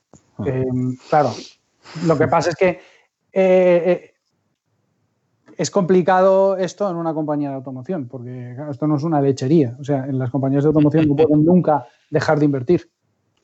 Siempre tienes, siempre tienes que hacer nuevas inversiones y, bueno, pues si antes hablábamos de que Ford invierte 44 mil millones en electrificar, los otros, los de Volkswagen, invierten, invierten 27 mil millones y tal, bueno, pues las inversiones, evidentemente, y, también es lo que decías tú antes, David, ¿no? Claro, no vale solo con el presente, hay que preparar el futuro. Pues, pero, pero bueno, eh, hay que leer la, la, nota de prensa más, más al detalle. A mí, yo prefiero no leer los comentarios de, Elon, porque muchas veces hacen, hacen más, más, muchas veces hacen más daño que bien, ¿no? Y al final los números son los que hablan eh, por sí solos, ¿no? Y, y, bueno, pues parece que poco a poco van sacando la cabeza, que no es moco de pavo, ¿eh? No, no, desde luego que, no es un moco de pavo lo que están consiguiendo y este hombre al hilo más le va a costar la salud. en fin. Han sacado la nota de prensa en exclusiva para Perspectiva y Black and Drive, ¿eh? que lo sepáis. Sí, no, no, no hemos estado aquí aguantando hasta En el momento justo, sí, sí. Y, dicen también que están acelerando, dicen, eh, ahí estoy de acuerdo con Ramón, hay que mirar los números más que lo que dicen, y, bueno, hay, hay, datos, datos positivos, pero dicen que están acelerando sus, sus esfuerzos para la Liga Factory Europea y están esperan finalizar la, elección de la localización en los próximos trimestres, supongo que este año. Otro, conejo de la chistera, ¿ves? Lo que yo decía es, otra pildorita para ir. bueno, un eh, poquito más. Que no digo que sea mentira, ¿eh? que es verdad, pero, pero bueno, ahí está. Vamos a verlo.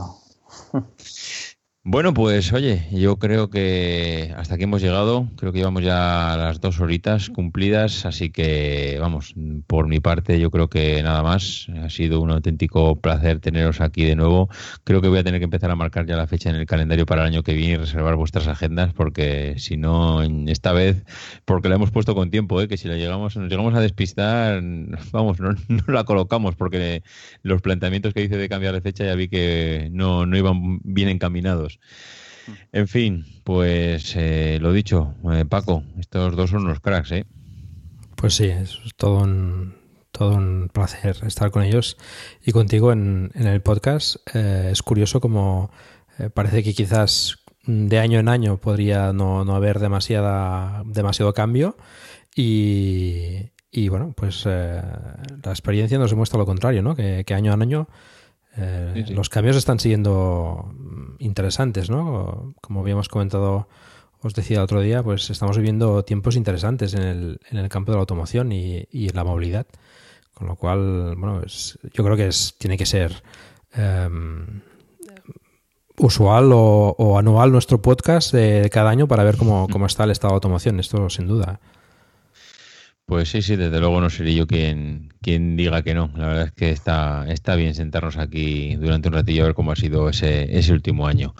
Eh, Ramón, pues, ¿cómo lo ves? Mm, ¿Ha estado pues bien? ¿Ha estado mal?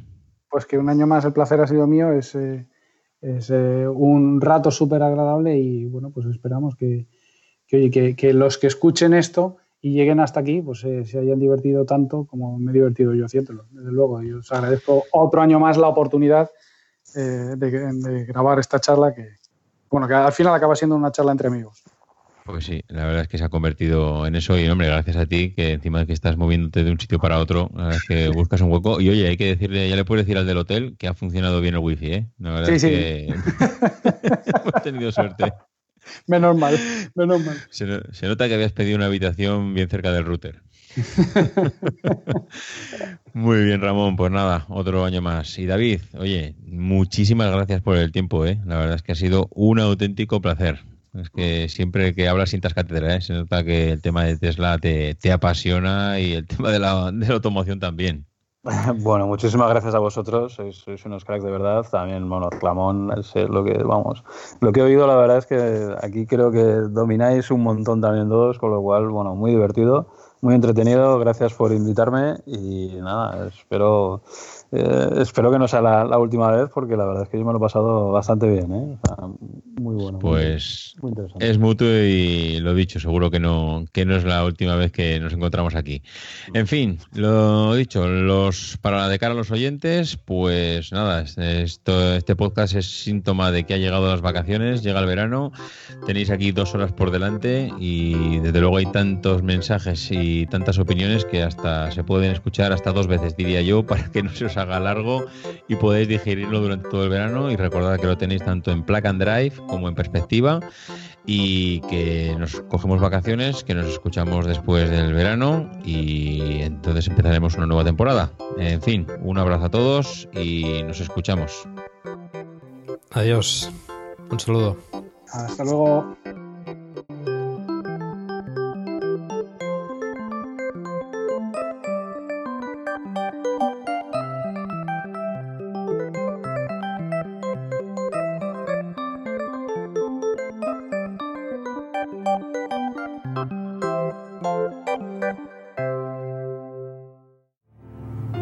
Because the people who are crazy enough to think they can change the world are the ones who do.